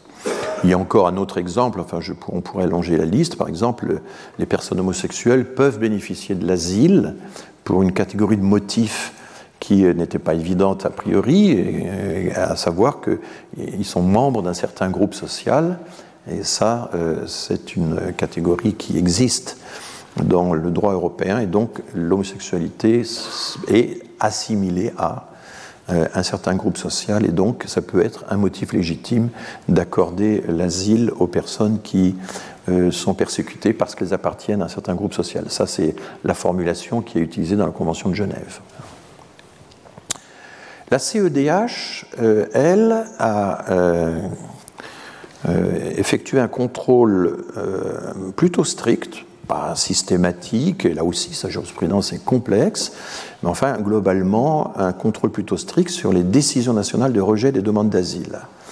Donc euh, là, il y a quelque chose de très très fort, c'est qu'on ne peut pas renvoyer un demandeur d'asile dans son pays d'origine ou dans un, pays tiers s'il euh, y a un risque de l'exposer à un traitement dégradant, s'il y a un risque de l'exposer à un danger euh, important. Et puis, alors là, c'est pas très appliqué souvent, euh, la Cour dit que les demandeurs sont dans une situation physique, euh, psychologique, morale, etc., telle qu'il convient souvent de leur accorder le bénéfice du doute sur la crédibilité de leur déclaration la fiabilité de leurs documents. Parce qu'évidemment, très souvent, les récits euh, sont complexes, sont difficiles, euh, les documents ne euh, sont pas fiables, mais en tout cas, ce que dit, la CEDH dans un, arrêt du 18 décembre 2012 et dans de très nombreux arrêts qui sont cités dans le manuel de Jo Seseke, Barbou Desplaces, c'est que le soupçon systématique sur la qualité du récit et sur la qualité des documents présenté par les personnes ne doit pas euh, aller systématiquement à l'encontre euh, de l'intéressé.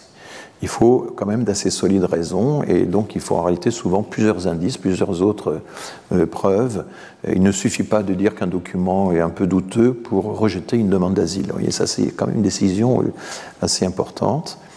Et puis des critiques qui sont fréquentes dans plusieurs affaires, c'est que les motivations du rejet sont très succinctes, ne sont pas suffisamment explicites. Et donc évidemment, du coup, ça, ouvre la voie à un certain arbitraire. Et une partie du contentieux des OQTF, c'est ça, c'est que euh, les, motivations ne sont pas euh, suffisamment euh, détaillées, elles sont trop succinctes. Voilà des exemples de décisions importantes de la Cour européenne des droits de l'homme concernant le traitement de la demande d'asile, par exemple. Alors, est-ce que les droits de l'homme ainsi euh, instrumenté, ainsi matérialisé, euh, objectivé dans la Convention d'une part et dans la Cour européenne de l'autre part, est-ce que ça porte atteinte à la souveraineté nationale? Euh, C'est un fait que les droits de l'homme se sont internationalisés, J'oublie de dire que droit de l'homme, liberté fondamentale, tout ça, c'est à peu près synonyme. Hein. Il faut liberté publique aussi est un autre terme. Et euh, d'un auteur à l'autre, ça dépend. Il y a des il y a des variations, mais globalement, quand même, on considère aujourd'hui que tout ça est synonyme. Et donc, euh, je l'ai déjà expliqué, euh, l'extension d'un système de garantie, effectivement, bien sûr, est quelque chose à quoi les États se sont souverainement euh, soumis. Hein. on a consenti souverainement des partages ou, des transferts de souveraineté. C'est ça toute, euh, toute, la difficulté. Est-ce qu'on peut souverainement renoncer à un exercice solitaire de sa souveraineté hein? Et, bon. Et euh, le fait est que, comme l'étranger, en tant qu'étranger, c'est-à-dire non national, hein, moins homme comme disait euh, Victor Hugo dans cette citation que je vous avais lue, euh, comme l'étranger en tant qu'étranger a peu de droits dans le droit national, et il devient sujet de droit à la lumière du droit international. Donc est-ce que ça, c'est euh, une dépossession de la souveraineté juridique des États? Voilà. Et est-ce que c'est finalement cette application aux étrangers, pardon pour le S oublié, est-ce que cette application aux étrangers du droit international et des droits de l'homme, est-ce que ça explique l'impuissance des politiques migratoires Puisque c'est le, constat qu'on a actuellement, c'est l'extraordinaire impuissance des politiques migratoires à tout, à des quantités de niveaux. Vous avez beau euh, soustraire aux Anglais euh, des sommes considérables pour construire des barrières euh, barbelées euh, sur des dizaines et des dizaines de kilomètres. Hein. C'est très impressionnant dans le Calaisie. Bah, le nombre de traversées ne fait qu'augmenter. Vous avez beau multiplier les patrouilles de gendarmes dans l'école des Alpes, l'école du Briançonnais, le nombre des personnes qui traversent ne fait qu'augmenter. Vous avez beau multiplier les OQTF, et en les multipliant, euh, bah, vous, augmentez aussi les chances qu'elles ne soient pas suivies d'effet, mais vous avez beau multiplier les OQTF, euh, il y a de plus en plus euh, d'OQTF qui sont prononcés, etc., etc. Donc on a, et vous avez beau multiplier les lois, puisque la 22e loi s'annonce depuis les années 90, le nombre des immigrés continue d'augmenter dans la population française, comme je vous l'avais montré lors de la première leçon. Donc on est face à ce que les Américains appellent le policy gap, euh, le fossé qui existe entre les intentions du législateur ou du politique et euh, les résultats, euh, les résultats pratiques, les résultats effectifs de la politique migratoire. Alors est-ce que c'est la dépendance de notre droit par rapport au droit européen qui serait responsable de cette impuissance. Hein. Et, c'est une des explications données dans les campagnes électorales de l'année 2022, ça a été ça, c'est la faute à l'Europe, si nous ne pouvons pas faire tout ce que nous voulons faire. Euh, Nicolas Sarkozy, par exemple, pendant les neuf années où il, s'occupait de la politique migratoire, comme euh, ministre de l'Intérieur d'abord, comme euh, président de la République ensuite, n'avait pas touché au droit européen. aucun moment. Il avait toujours été très respectueux du droit européen. Et dans les livres qui ont, euh, les, livres de témoignages écrits par les plumes euh, du président, qui ont été publiés après coup, je pense notamment au livre de Maxime Tandonnet, sur un volcan, quelque chose comme ça, qui, fait allusion au, caractère volcanique du président qui exigeait toujours plus de ses collaborateurs. On voit régulièrement François Fillon, euh, Premier ministre un peu euh, sur la touche, qui dit Ah, mais tout ça, c'est la faute aux juges européens, si seulement on pouvait se retirer de ces conventions européennes. Il est manifestement, il était dans l'entourage de Nicolas Sarkozy, un des premiers à dire qu'il fallait essayer de se débarrasser le plus possible des contraintes, des contraintes européennes. C'est assez intéressant. Et Nicolas Sarkozy, à son tour, dans les deux livres de campagne qu'il va publier, parce qu'il est quelqu'un qui aime bien écrire, ce qu'elle, euh, mettre par écrit ses, objectifs, ses principes, euh, va cette fois franchir le pas dans la campagne où il va essayer de, des primaires, où il essaie de reconquérir la présidence, en, disant bah oui, j'ai pas été assez dur, j'aurais dû m'en prendre au droit européen de façon beaucoup plus nette et directe. Et, du coup, euh, on voit ça effectivement, cette tendance se développer dans, depuis quelque temps. Alors, il se trouve qu'on avait déjà posé euh, la question à Pierre-Henri de Gênes en 1948. Euh, hein. il fait une présentation euh, orale du mémoire qui propose finalement le système de la Convention européenne des droits de l'homme, et on lui dit, mais est-ce que tout ça ne va pas porter atteinte à la souveraineté des États? Alors, le texte est, un peu oral, hein. c'est la transcription d'une intervention orale, c'est pas un français très très euh, élaboré juridiquement. il dit la souveraineté peut être vue de deux manières. La première montre quelque chose de très beau et très grand. L'autre montre parfois, et c'est encore le cas aujourd'hui, l'isolement et la détresse. Donc il y a deux conceptions de la souveraineté. Euh, voilà, patriotique, euh, exaltante, et puis l'autre qui est étriquée, isolationniste. Enfin, si nous voulons protéger les libertés de l'Europe, continue Pierre-Henri Tedgen, cela ne signifie pas que nous voulons réduire la souveraineté d'un État par rapport à un autre, parce qu'il y avait aussi cette idée de, des limitations de souveraineté entre États, ou que nous voulons donner une suprématie d'un État sur un autre. L'État doit seulement être limité dans son droit. Donc c'est toujours, c'est pas une abolition, c'est une limitation. Donc voilà, ça c'est une réponse de principe. Mais euh, du coup, la France, euh, très très attachée à sa souveraineté, a en fait attendu très très longtemps pour euh, ratifier la CEDH. C'est en 1974 seulement, alors que la CEDH date de 1950, qu'elle est entrée en vigueur en 1953 lorsque le nombre de nations qui l'ont ratifiée était suffisamment important, c'est seulement en 1974 que la France a ratifié la Convention européenne des droits de l'homme. Alors que elle avait deux juges français euh, dans la cour, et qu'elle avait notamment euh, René Cassin. Hein. Mais René Cassin n'était plus euh, proche du pouvoir pendant, toutes les, pendant les années 50-60, puisque c'était la traversée de, de, de, de, de, Gaulle. Mais quand les gaullistes reviennent au pouvoir, quand De Gaulle revient au pouvoir, en fait, ça, ça ne va pas s'arranger. Et c'est pas facile de savoir pourquoi euh, on a attendu euh, la présidence par intérim d'Alain Poher après la mort de Georges Pompidou pour ratifier la CEDH.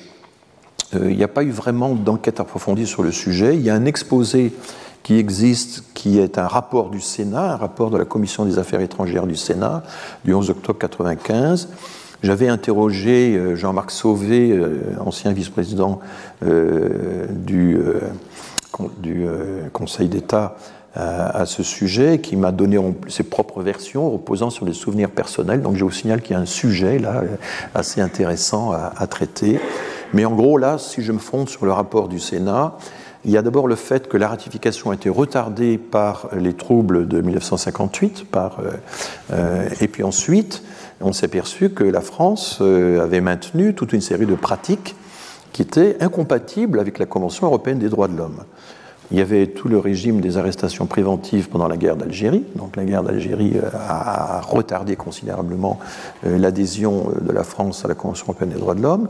Il y avait un règlement pénal de la discipline militaire qui n'était pas du tout acceptable par l'Europe. On avait le monopole de l'État sur la radiodiffusion, qui là où était contraire au pluralisme de la presse, puisque vous avez vu que le pluralisme de, de la presse, des médias, etc., est un élément fondamental euh, euh, d'une société démocratique. Hein, euh, pour la Convention européenne des droits de l'homme, lorsque François Mitterrand a, libéré les radios libres, multiplié les chaînes, etc., il était obligé juridiquement. Enfin, on, était un des rares pays qui avait encore un monopole, hein, la voix de la France, disait Georges Pompidou, qui avait un monopole euh, sur la radiodiffusion avec un ministre qui veillait, euh, c'était Alain Perfit, je ne sais pas si vous en souvenez, qui était chargé de cette euh, surveillance. Il était le watchdog, mais dans, dans, un, sens contraire. il empêchait le pluralisme. il fallait que la France exprime d'une seule voix. Bon. Et puis, il y a eu surtout, semble-t-il, l'article 16 de la Constitution. L'article 16, c'est l'article qui accorde les pleins pouvoirs au président de la République et qui lui permet aussi de, euh, de, suspendre un certain nombre de droits fondamentaux en cas de crise grave, de crise institutionnelle grave. Certes, il faut qu'il ait euh, l'autorisation du Parlement, euh, du Conseil constitutionnel, enfin, il y, a, il quelques garanties, etc.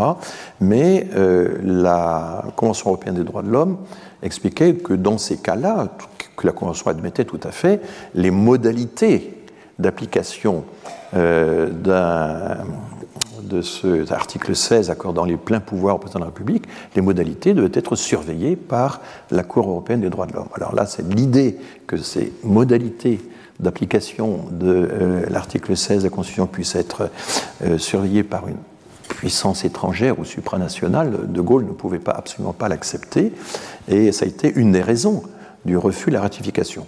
Je précise que De Gaulle a utilisé une seule fois euh, les pleins pouvoirs hein, d'avril à septembre euh, 1961 euh, pendant le, putsch des généraux. Hein. C'est à cette occasion-là qu'il a euh, effectivement mobilisé euh, l'article 16.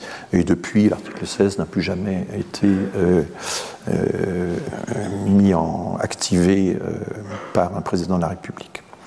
Mais je pense qu'en plus de toutes ces choses-là, euh, il y a euh, le mythe un peu souverainiste, le souverainisme euh, mal placé, celui que fustigeait Pierre-Henri Tedgen. Et il y a la conviction, et je pense que c'est un mythe tenace, que la République, elle est intrinsèquement euh, démocratique. Elle est intrinsèquement respectueuse des droits. Et on le verra dans la question de la discrimination, je ne vais pas m'étendre dessus, mais enfin l'idée que la République puisse discriminer de façon directe ou indirecte, etc., euh, c'est quelque chose qui est très difficile à comprendre quand on est un, républicain attaché au principe de la République. La République est quelque chose de sacré. Comment imaginer qu'elle ne puisse pas être respectueuse des droits? Enfin, Donc là, il y a, une conviction tenace qui euh, est encore très présente chez un certain nombre d'acteurs de la vie politique. Je pense à euh, Chevènement, par exemple, euh, qui, est tout à fait représentatif de cette euh, vieille tendance, mais aussi Michel Barnier, dont, dont, nous allons parler dans quelques instants. Et puis, euh, non seulement nous avons attendu 24 ans, de 50 à 74, pour ratifier la CEDH, mais nous avons attendu 31 ans, de 1950 à 1980, pour admettre le droit de recours individuel devant la CEDH. Alors, euh, c'était possible, hein, je vous ai dit que jusqu'en 98, les pays pouvaient dissocier leur, euh, ça. Euh, la France, en fait, avait dès le départ refusé le droit de recours des individus, des groupes d'individus ou des ONG, puisque les trois catégories étaient possibles auprès de la Cour. Et le problème, c'est que le nombre des requêtes introduites contre la France par des individus, des associations, des groupes d'individus, n'a cessé d'augmenter pendant toutes ces années. Environ 70 requêtes par an dans les années 80, au milieu des années 80, 300 par an au début des années 90, 870 en 1999. Donc une forte progression. Hein. Et du coup, euh, cette pression était quand même de plus en plus. Alors il semble que euh, le Voilà, il a fallu attendre le, octobre 1980, c'est le début du premier septennat de François Mitterrand, pour que euh, André Chandernagor, ministre des Affaires européennes, se déplace à Strasbourg et annonce officiellement devant le Conseil de l'Europe que ça y est, la France acceptait, autorisait ses citoyens à euh, euh, présenter un recours individuel devant la Cour. Donc, et évidemment, pendant ce temps, René Cassin et, Pierre-Henri Tedjen, depuis des années et des années, déploraient dans les colloques de juristes, dans différentes interventions, que euh, leur propre patrie, la France, qui avait pourtant tellement contribué à la création et au principe même de la Cour, n'est tant tardé à la ratifier et tant tardé à autoriser le droit de recours. C'est quand même une situation étrange. Et là, euh, ça s'explique évidemment par cette, tradition souverainiste, cette peur bleue que nous avons euh, si nous engageons dans un système euh, international de, de, de, sauvegarde des droits de l'homme, de perdre notre indépendance. On, a ça aussi un petit peu chez les États-Unis également, hein, qui n'adhèrent pas à toutes les conventions parce qu'elles ne veulent pas être mises en cause par un l'extérieur. Et donc, du coup, en 81, on a accepté le recours individuel, mais seulement pour 5 ans. Et puis euh, en 86, on dit bon, mais ce sera seulement pour les trois prochaines années. Et puis on a encore renouvelé ça en 89, en 94 pour cinq ans à chaque fois, jusqu'à ce que finalement en 98, eh bien, ce soit devenu obligatoire. Vous ne pouvez pas rester membre du Conseil de l'Europe et euh, partie de la Convention européenne des droits de l'homme si vous persistez à refuser le recours individuel. Donc là, on a bien été obligé de le faire. Mais vous voyez, c'est pas très glorieux quand même. Hein, cette façon que nous avons eue d'entrer à reculons, à reculons dans, ce système.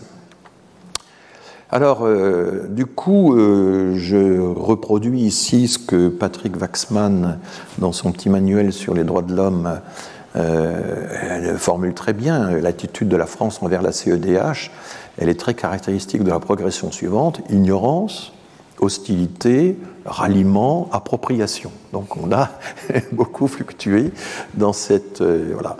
Mais il y a eu notamment au Conseil d'État deux personnages tout à fait remarquables, hein, dont tout le monde salue la, hauteur de vue et la capacité d'innovation, deux commissaires du gouvernement. J'ai déjà cité Ronnie Abraham, on peut citer également Bruno Genevoix. Et euh, par exemple, il y a deux euh, arrêts d'assemblée, hein, euh, réunissant toute l'assemblée, qui ont opéré un tournant très important. Le, le Conseil d'État ne peut plus se défausser euh, en demandant au ministère des Affaires étrangères d'interpréter euh, une convention internationale et euh, ne peut plus demander au juge, ne peut plus dire au juge, bah, écoutez, demandez l'interprétation des affaires étrangères et c'est ça que vous serez lié par cette interprétation. Non, le Conseil d'État ne peut plus se défausser, il faut qu'il lui-même entre dans l'interprétation des conventions internationales.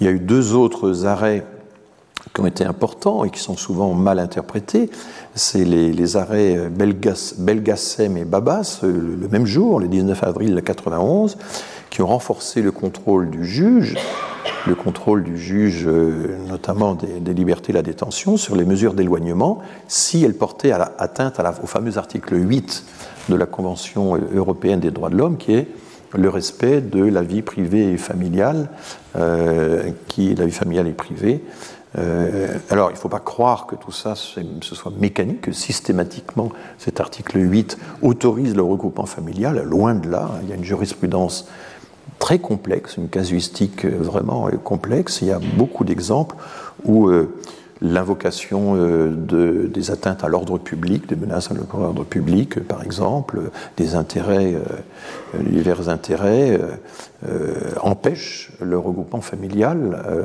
pour, aux yeux même de la Cour européenne des droits de l'homme. Il n'y a, rien du tout de mécanique dans l'article 8. Et il faut euh, s'attarder un petit peu sur un effet très paradoxal qui est l'introduction de la fameuse QPC, la question prioritaire de constitutionnalité.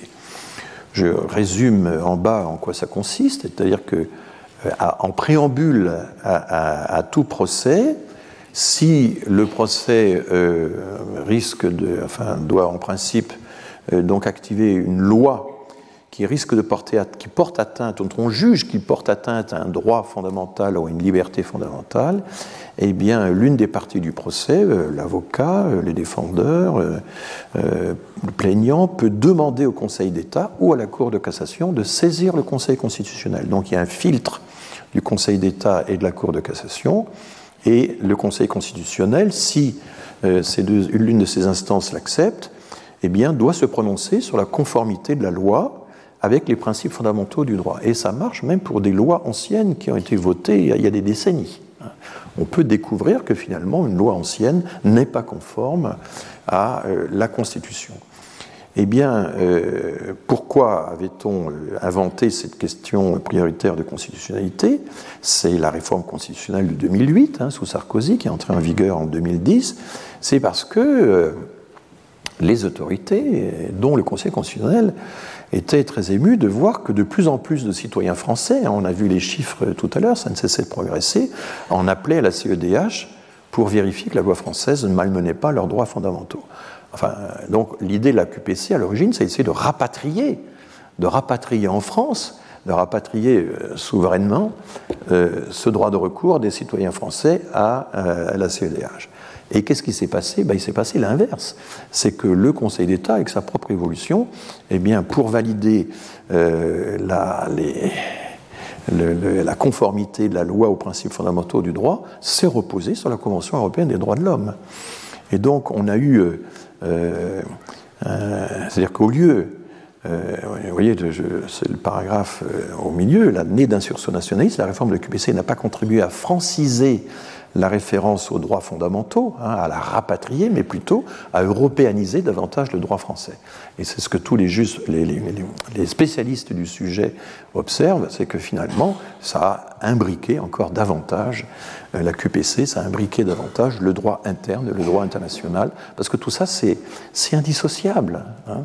et, c'est encore quelque chose qui va rendre beaucoup plus difficile l'idée, comme ça, euh, rapide, un peu paresseuse, euh, mécanique, de bah, il n'y a qu'à sortir du système pour éviter toutes les contraintes juridiques. Euh, vous prenez euh, un exemple typique, c'est le procès des caricatures de Charlie Hebdo. Bah, il fait référence à l'arrêt Handicide, qui est un arrêt de la Cour européenne des droits de l'homme. Euh, et alors qu'en même temps, il défend une, tradition française de, liberté d'expression. Vous voyez que ce n'est pas incompatible. La tradition française de la liberté d'expression, qui est particulièrement puissante, n'est pas incompatible avec la Convention européenne des droits de l'homme, et elle peut même s'appuyer, notamment sur l'arrêt Handicide, euh, grâce, euh, de façon non, non contradictoire. Et donc, du coup, notre République, eh bien, elle est de plus en plus une démocratie, elle se démocratise et elle se libère de son particularisme. Je crois que c'est une, une, évolution très intéressante à souligner. Voilà, on n'a pas, on n'a pas euh, francisé les libertés, on les a européanisées, et la QPC a, prolongé ce mouvement, l'a renforcé. Alors, euh, revenons un peu sur quelques déclarations qui ont euh, euh choc qui euh, ont, laissé, euh, ont marqué euh, la campagne électorale des primaires et puis la campagne des présidentielles et puis celle des législatives qui a suivi. Mais enfin, Michel Barnier, donc, alors je connais Michel Barnier, donc là je déclare un conflit d'intérêts, hein, puisque j'ai co-signé avec Michel Barnier un rapport d'évaluation de France Stratégie. Euh, nous étions tous les deux présidents euh, d'un comité d'évaluation de France Stratégie, mais au beau milieu de l'opération, il a été nommé négociateur en chef euh, du Brexit, et donc il a dû m'abandonner. J'ai terminé seul le travail, comme ça arrive parfois. Euh, donc c'est quelqu'un que je connais que, que, j'apprécie. Mais du coup, euh, euh, les gens qui l'ont connu, y compris ses propres collaborateurs, parce qu'il a mis, ça, a duré cinq ans, je crois. Il a été commissaire européen d'abord, et puis ensuite il a été cinq ans négociateur en chef du Brexit, ont été stupéfaits, consternés par la déclaration qu'il a faite dans, au cours de sa campagne électorale. C'était une réunion à Nîmes devant des parlementaires LR. Nous ne pouvons pas faire tout cela, il faisait allusion à la maîtrise indispensable des flux migratoires, sans avoir retrouvé notre souveraineté juridique, en étant menacé en permanence d'un arrêt ou d'une condamnation de la Cour de justice européenne ou la Convention des droits de l'homme ou d'une interprétation de notre propre institution judiciaire. Alors là, il, mettait même en cause finalement euh, la Cour de cassation ou le Conseil d'État, hein, ce qui était un peu euh, étonnant. Et donc, euh, propos anti-européens d'un ancien commissaire européen, évidemment, ça a surpris. Alors, il y a une réaction assez intéressante, c'est celle de Nigel Barrage, qui était donc le président du, Brexit Party, et qui a dit, mais quand même, Michel Barnier, qui a négocié euh, très durement euh, le Brexit avec nous, c'est le plus grand hypocrite du monde, puisque...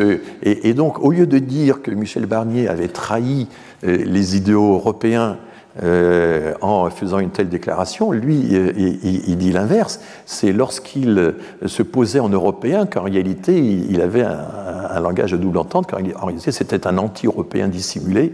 il l'était déjà avant et il s'est présenté comme un défenseur de l'Europe. Enfin bon, c'est amusant de voir les, les, deux réactions de part et d'autre.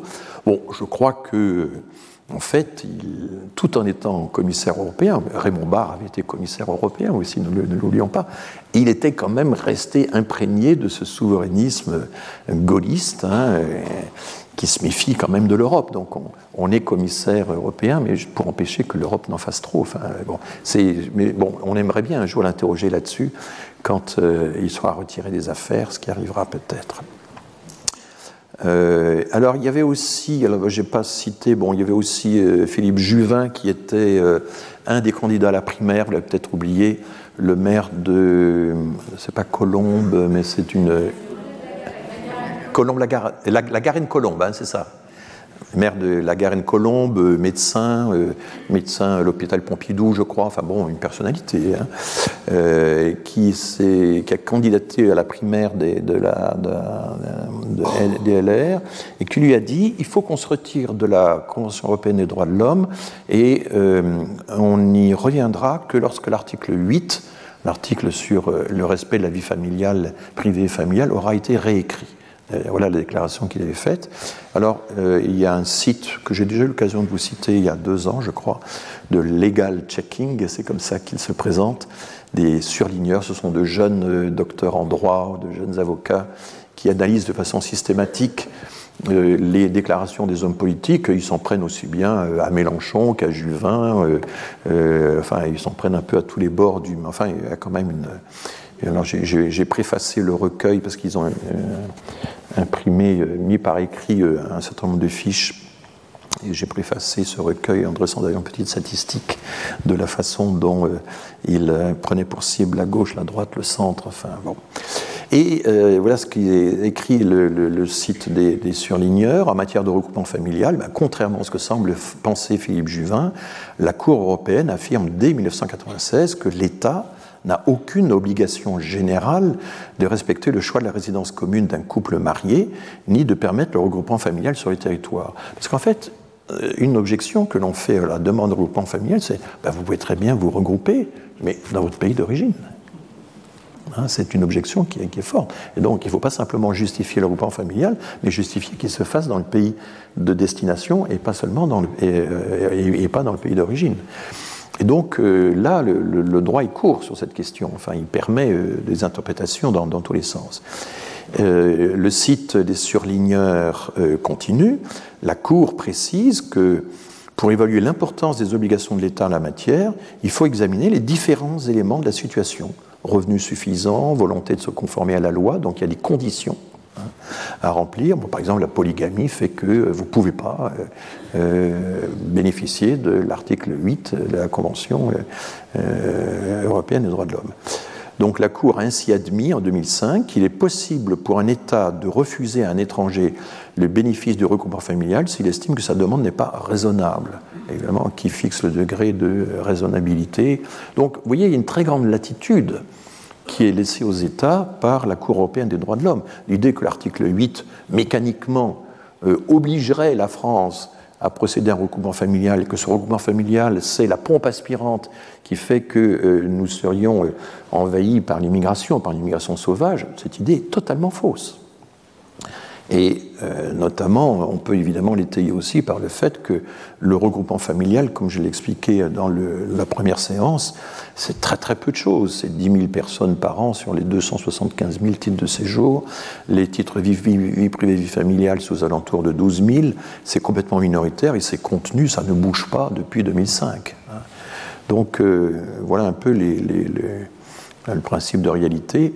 Et puis on a une preuve par le contraire qui est très simple c'est que vous prenez la Hongrie, vous prenez la Pologne, mais vous prenez bien d'autres pays de la Slovénie aux, pays baltes, eh bien, euh, ils appartiennent à l'Union européenne, ils sont partis à la CEDH, et pour autant, ils n'ont pas subi un déferlement de migrants parce qu'ils ont utilisé des outils qui ont permis d'écarter la migration, de ne pas accorder de visa aux migrants économiques, de, refuser, de refuser l'asile aux exilés syriens, irakiens, afghans, etc. Et donc, là, vous avez la preuve par le contraire, c'est pas parce que vous êtes signateur de la Convention européenne des droits de l'homme que vous êtes voué à euh, accueillir nécessairement des flots et des flots de migrants. Hein. la, causalité n'est pas du tout euh, de ce type-là. Je trouve que c'est important de, faire ces comparaisons, de rappeler que voilà. Donc en fait, les États membres de l'Union européenne restent tout à fait maîtres du nombre de visas qu'ils décident d'accorder aux migrants économiques ou aux migrants de, tel ou tel pays. Les étudiants, c'est de plus en plus contrôlé, c'est de moins en moins les présidents d'université qui décident et de plus en plus les États.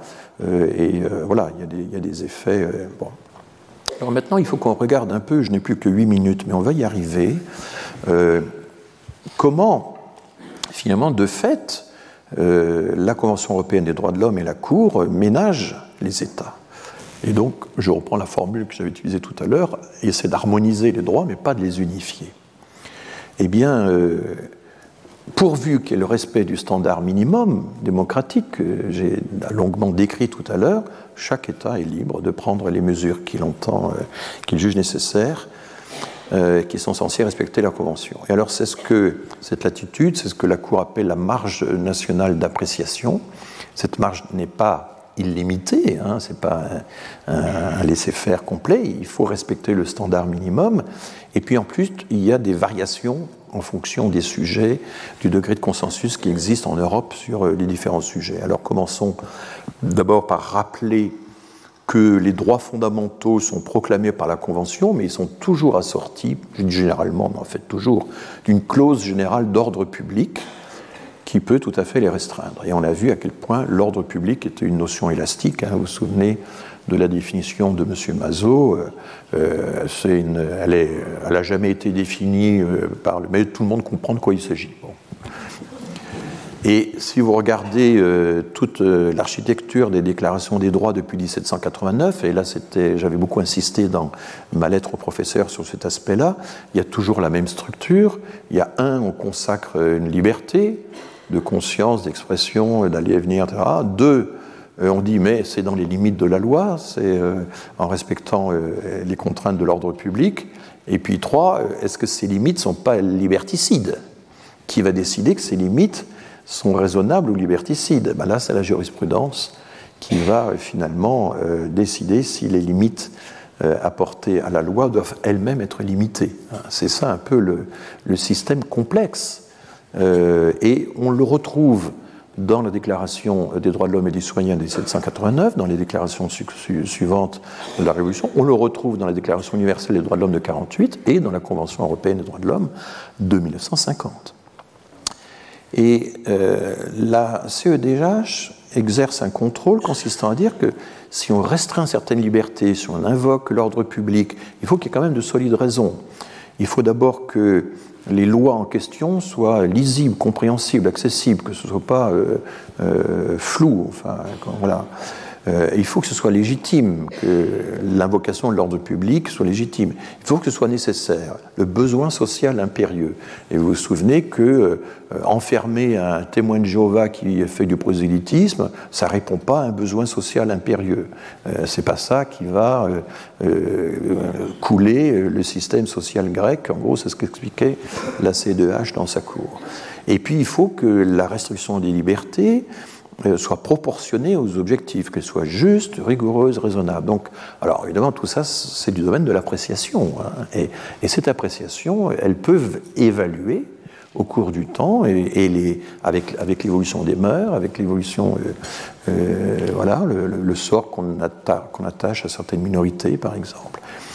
Et la CEDH est également attentive au fait que il y a sur certains sujets un dénominateur commun qui existe entre les différents États euh, ou pas.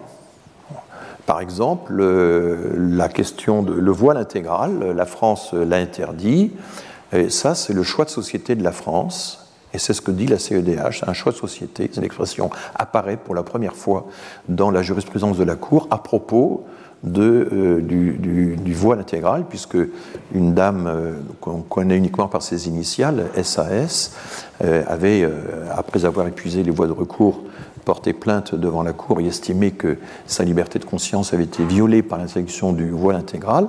la Cour a dit bah, écoutez, il y a d'autres moyens d'affirmer son appartenance religieuse. L'État français avait allégué le fait que pour Là, euh, le vivre ensemble, euh, il était nécessaire que le visage soit découvert. C'était avant euh, les masques du Covid. Hein. Et, la Cour a jugé que cette argumentation de la France était raisonnable, était, voilà, était, et c'est ce qui apparaît ici, par exemple, dans le, la CEDH admet l'interdiction du voile intégral au nom du vivre ensemble. Hein. La Cour européenne des droits de l'homme valide le choix de société, c'est l'expression qui était incluse dans le jugement, euh, c'est la première fois hein, que la Cour utilisait ce vocabulaire, mais ça donne vraiment une idée de, l'importance de la marge d'appréciation qui existe lorsqu'il n'y a pas de dénominateur commun, lorsqu'il n'y a pas de consensus sur lequel on peut s'appuyer pour fonder un jugement, consensus entre les États. Donc, euh, valide le choix de société que constitue la loi interdisant la dissimulation du visage dans l'espace public. C'est atteinte à la liberté de religion, c'est une atteinte à la liberté de religion, euh, dit la Cour, mais elle peut être justifiée par le droit d'autrui d'évoluer dans un espace de sociabilité facilitant la vie ensemble.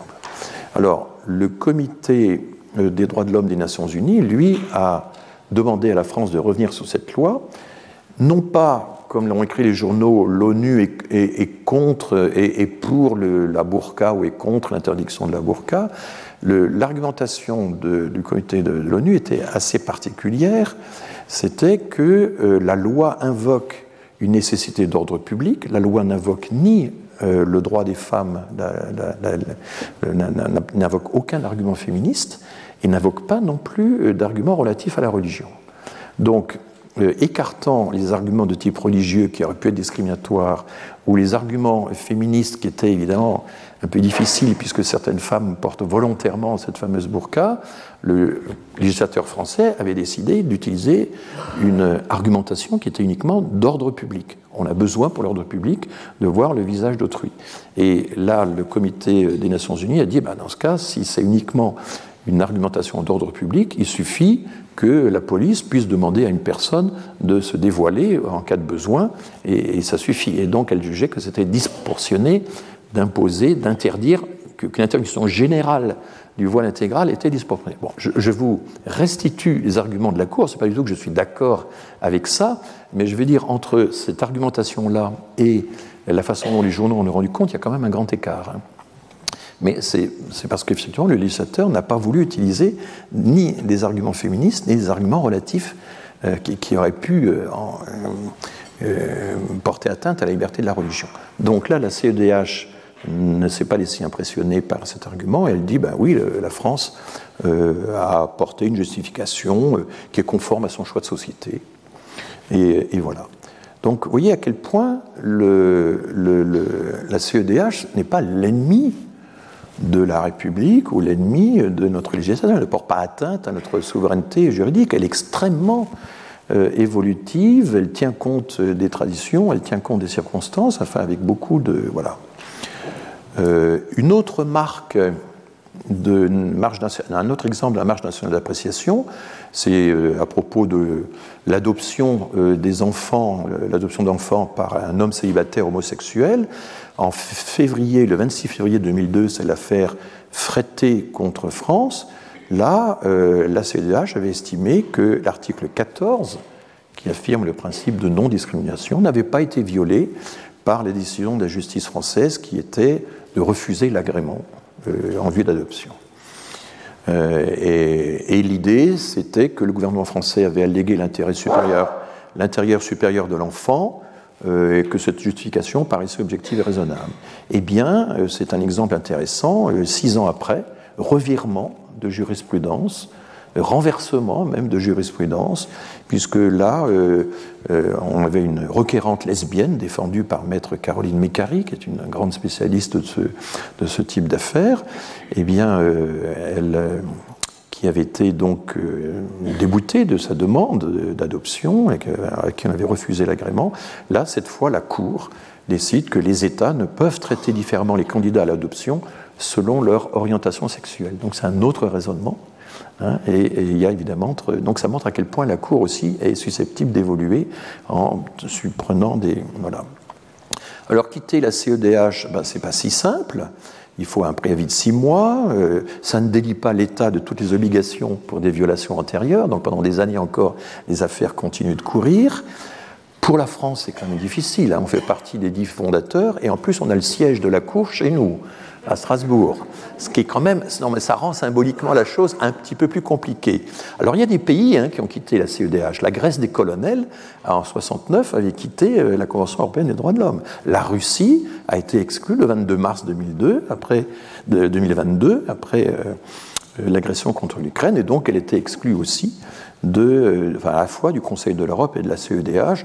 Le président de la Douma, euh, qui a essayé de faire voter un départ volontaire avant l'exclusion euh, par l'Europe, mais qui n'y est pas parvenu de justesse, hein, il y a eu toute une petite bagarre. Le président de la Douma a estimé que certaines décisions de la Cour étaient, je cite, en contradiction avec la constitution russe, avec nos valeurs et nos traditions. Bon. Enfin, il y a un quart des affaires qui sont pendantes actuellement à la Cour européenne des droits de l'homme qui sont des affaires avec la Russie. Ce n'est pas totalement par hasard, évidemment. Voilà, donc euh, où est-ce que j'en suis là? Oui, j'étais un peu. Vous me laissez encore quelques minutes? Euh, Merci. Alors, réaffirmer la supériorité du droit français sur le droit européen, c'est ce qui se trouve notamment dans le programme 2022 du, RN. Euh, ben, là, je vous ai expliqué hein, à quel point, évidemment, si vous faites ça, eh bien à ce moment-là, bah, vous sortez de la Convention, vous sortez du Conseil de l'Europe, puisque euh, maintenant, depuis 1998 en tout cas, c'est tout à fait clair. Et alors évidemment, on peut utiliser l'argument de la peur, l'argument de la sanction, ce qu'on appelle l'argument euh, ad baculum, l'argument du bâton. Euh, la Pologne, par exemple, a été taxée de 69 millions d'amendes parce qu'elle a porté atteinte à l'état de droit. Hein. Elle a autorisé des municipalités à organiser des zones sans idéologie LGBT. Bon et elle a créé une chambre disciplinaire de la Cour suprême qui peut euh, sanctionner des juges s'ils se réfèrent à la Cour européenne, par exemple. Euh, c'est l'affaire Justichine, ça s'écrit comme ça se prononce, Justichine contre la Pologne. SZ c'est che et CZ c'est che, voilà, tout simplement. Euh, bon, et Marine Le Pen, alors là je vais terminer là-dessus, elle a varié là-dessus, ça c'est très intéressant et je terminerai là-dessus. Euh, d'abord en 2014, elle a dit que toutes ces institutions internationales européennes, ça partait de bons sentiments, mais enfin que ça allait contre la vie des peuples et qu'on pourrait couper le cordon avec les CEDH. Nous sommes parfaitement capables de préserver les droits de l'homme et du citoyen sans avoir besoin de, faire de, se faire, de se faire mettre ainsi sous une tutelle qui, encore une fois, a tendance à aller trop loin. Donc ça c'est l'idée, la France pourrait, euh, gouverner par le Rassemblement nationale pourrait tout à fait défendre les droits de l'homme sans s'en référer à des instances internationales. Bon, je vous laisse juge. En 2019, elle avait encore une formule très choc. Marine Le Pen veut sortir de la camisole des droits de l'homme. Mais en 2021, elle, a elle, fait une déclaration, elle ne juge plus utile de quitter la CEDH. Et le Figaro commande ça, voilà, elle, pointe toujours une dérive de la jurisprudence. Elle euh, trouve que la Cour a tendance à sortir de son périmètre, à être le créateur du droit au lieu d'en être simplement le gardien. Enfin, tant qu'elle ne fait pas ça, tant qu'elle ne crée pas le droit au lieu de... Bon, en fait, elle crée beaucoup le droit. Hein. Son interprétation dynamique du droit fait que, effectivement, c'est un peu imprévisible de savoir dans quelle direction la Cour va aller, dans les limites, toutefois, de la marge d'appréciation nationale qu'elle respecte. Voilà, et donc c'était assez intéressant de voir comment euh, finalement, il est difficile de se débarrasser de la Convention européenne des droits de l'homme. Et j'aurai l'occasion de vous en reparler dans d'autres cours, en établissant cette fois un lien un peu plus étroit avec la question qui nous intéresse, qui est le traitement de l'immigration. Merci pour votre attention. Retrouvez tous les contenus du Collège de France sur www.colège-2-france.fr.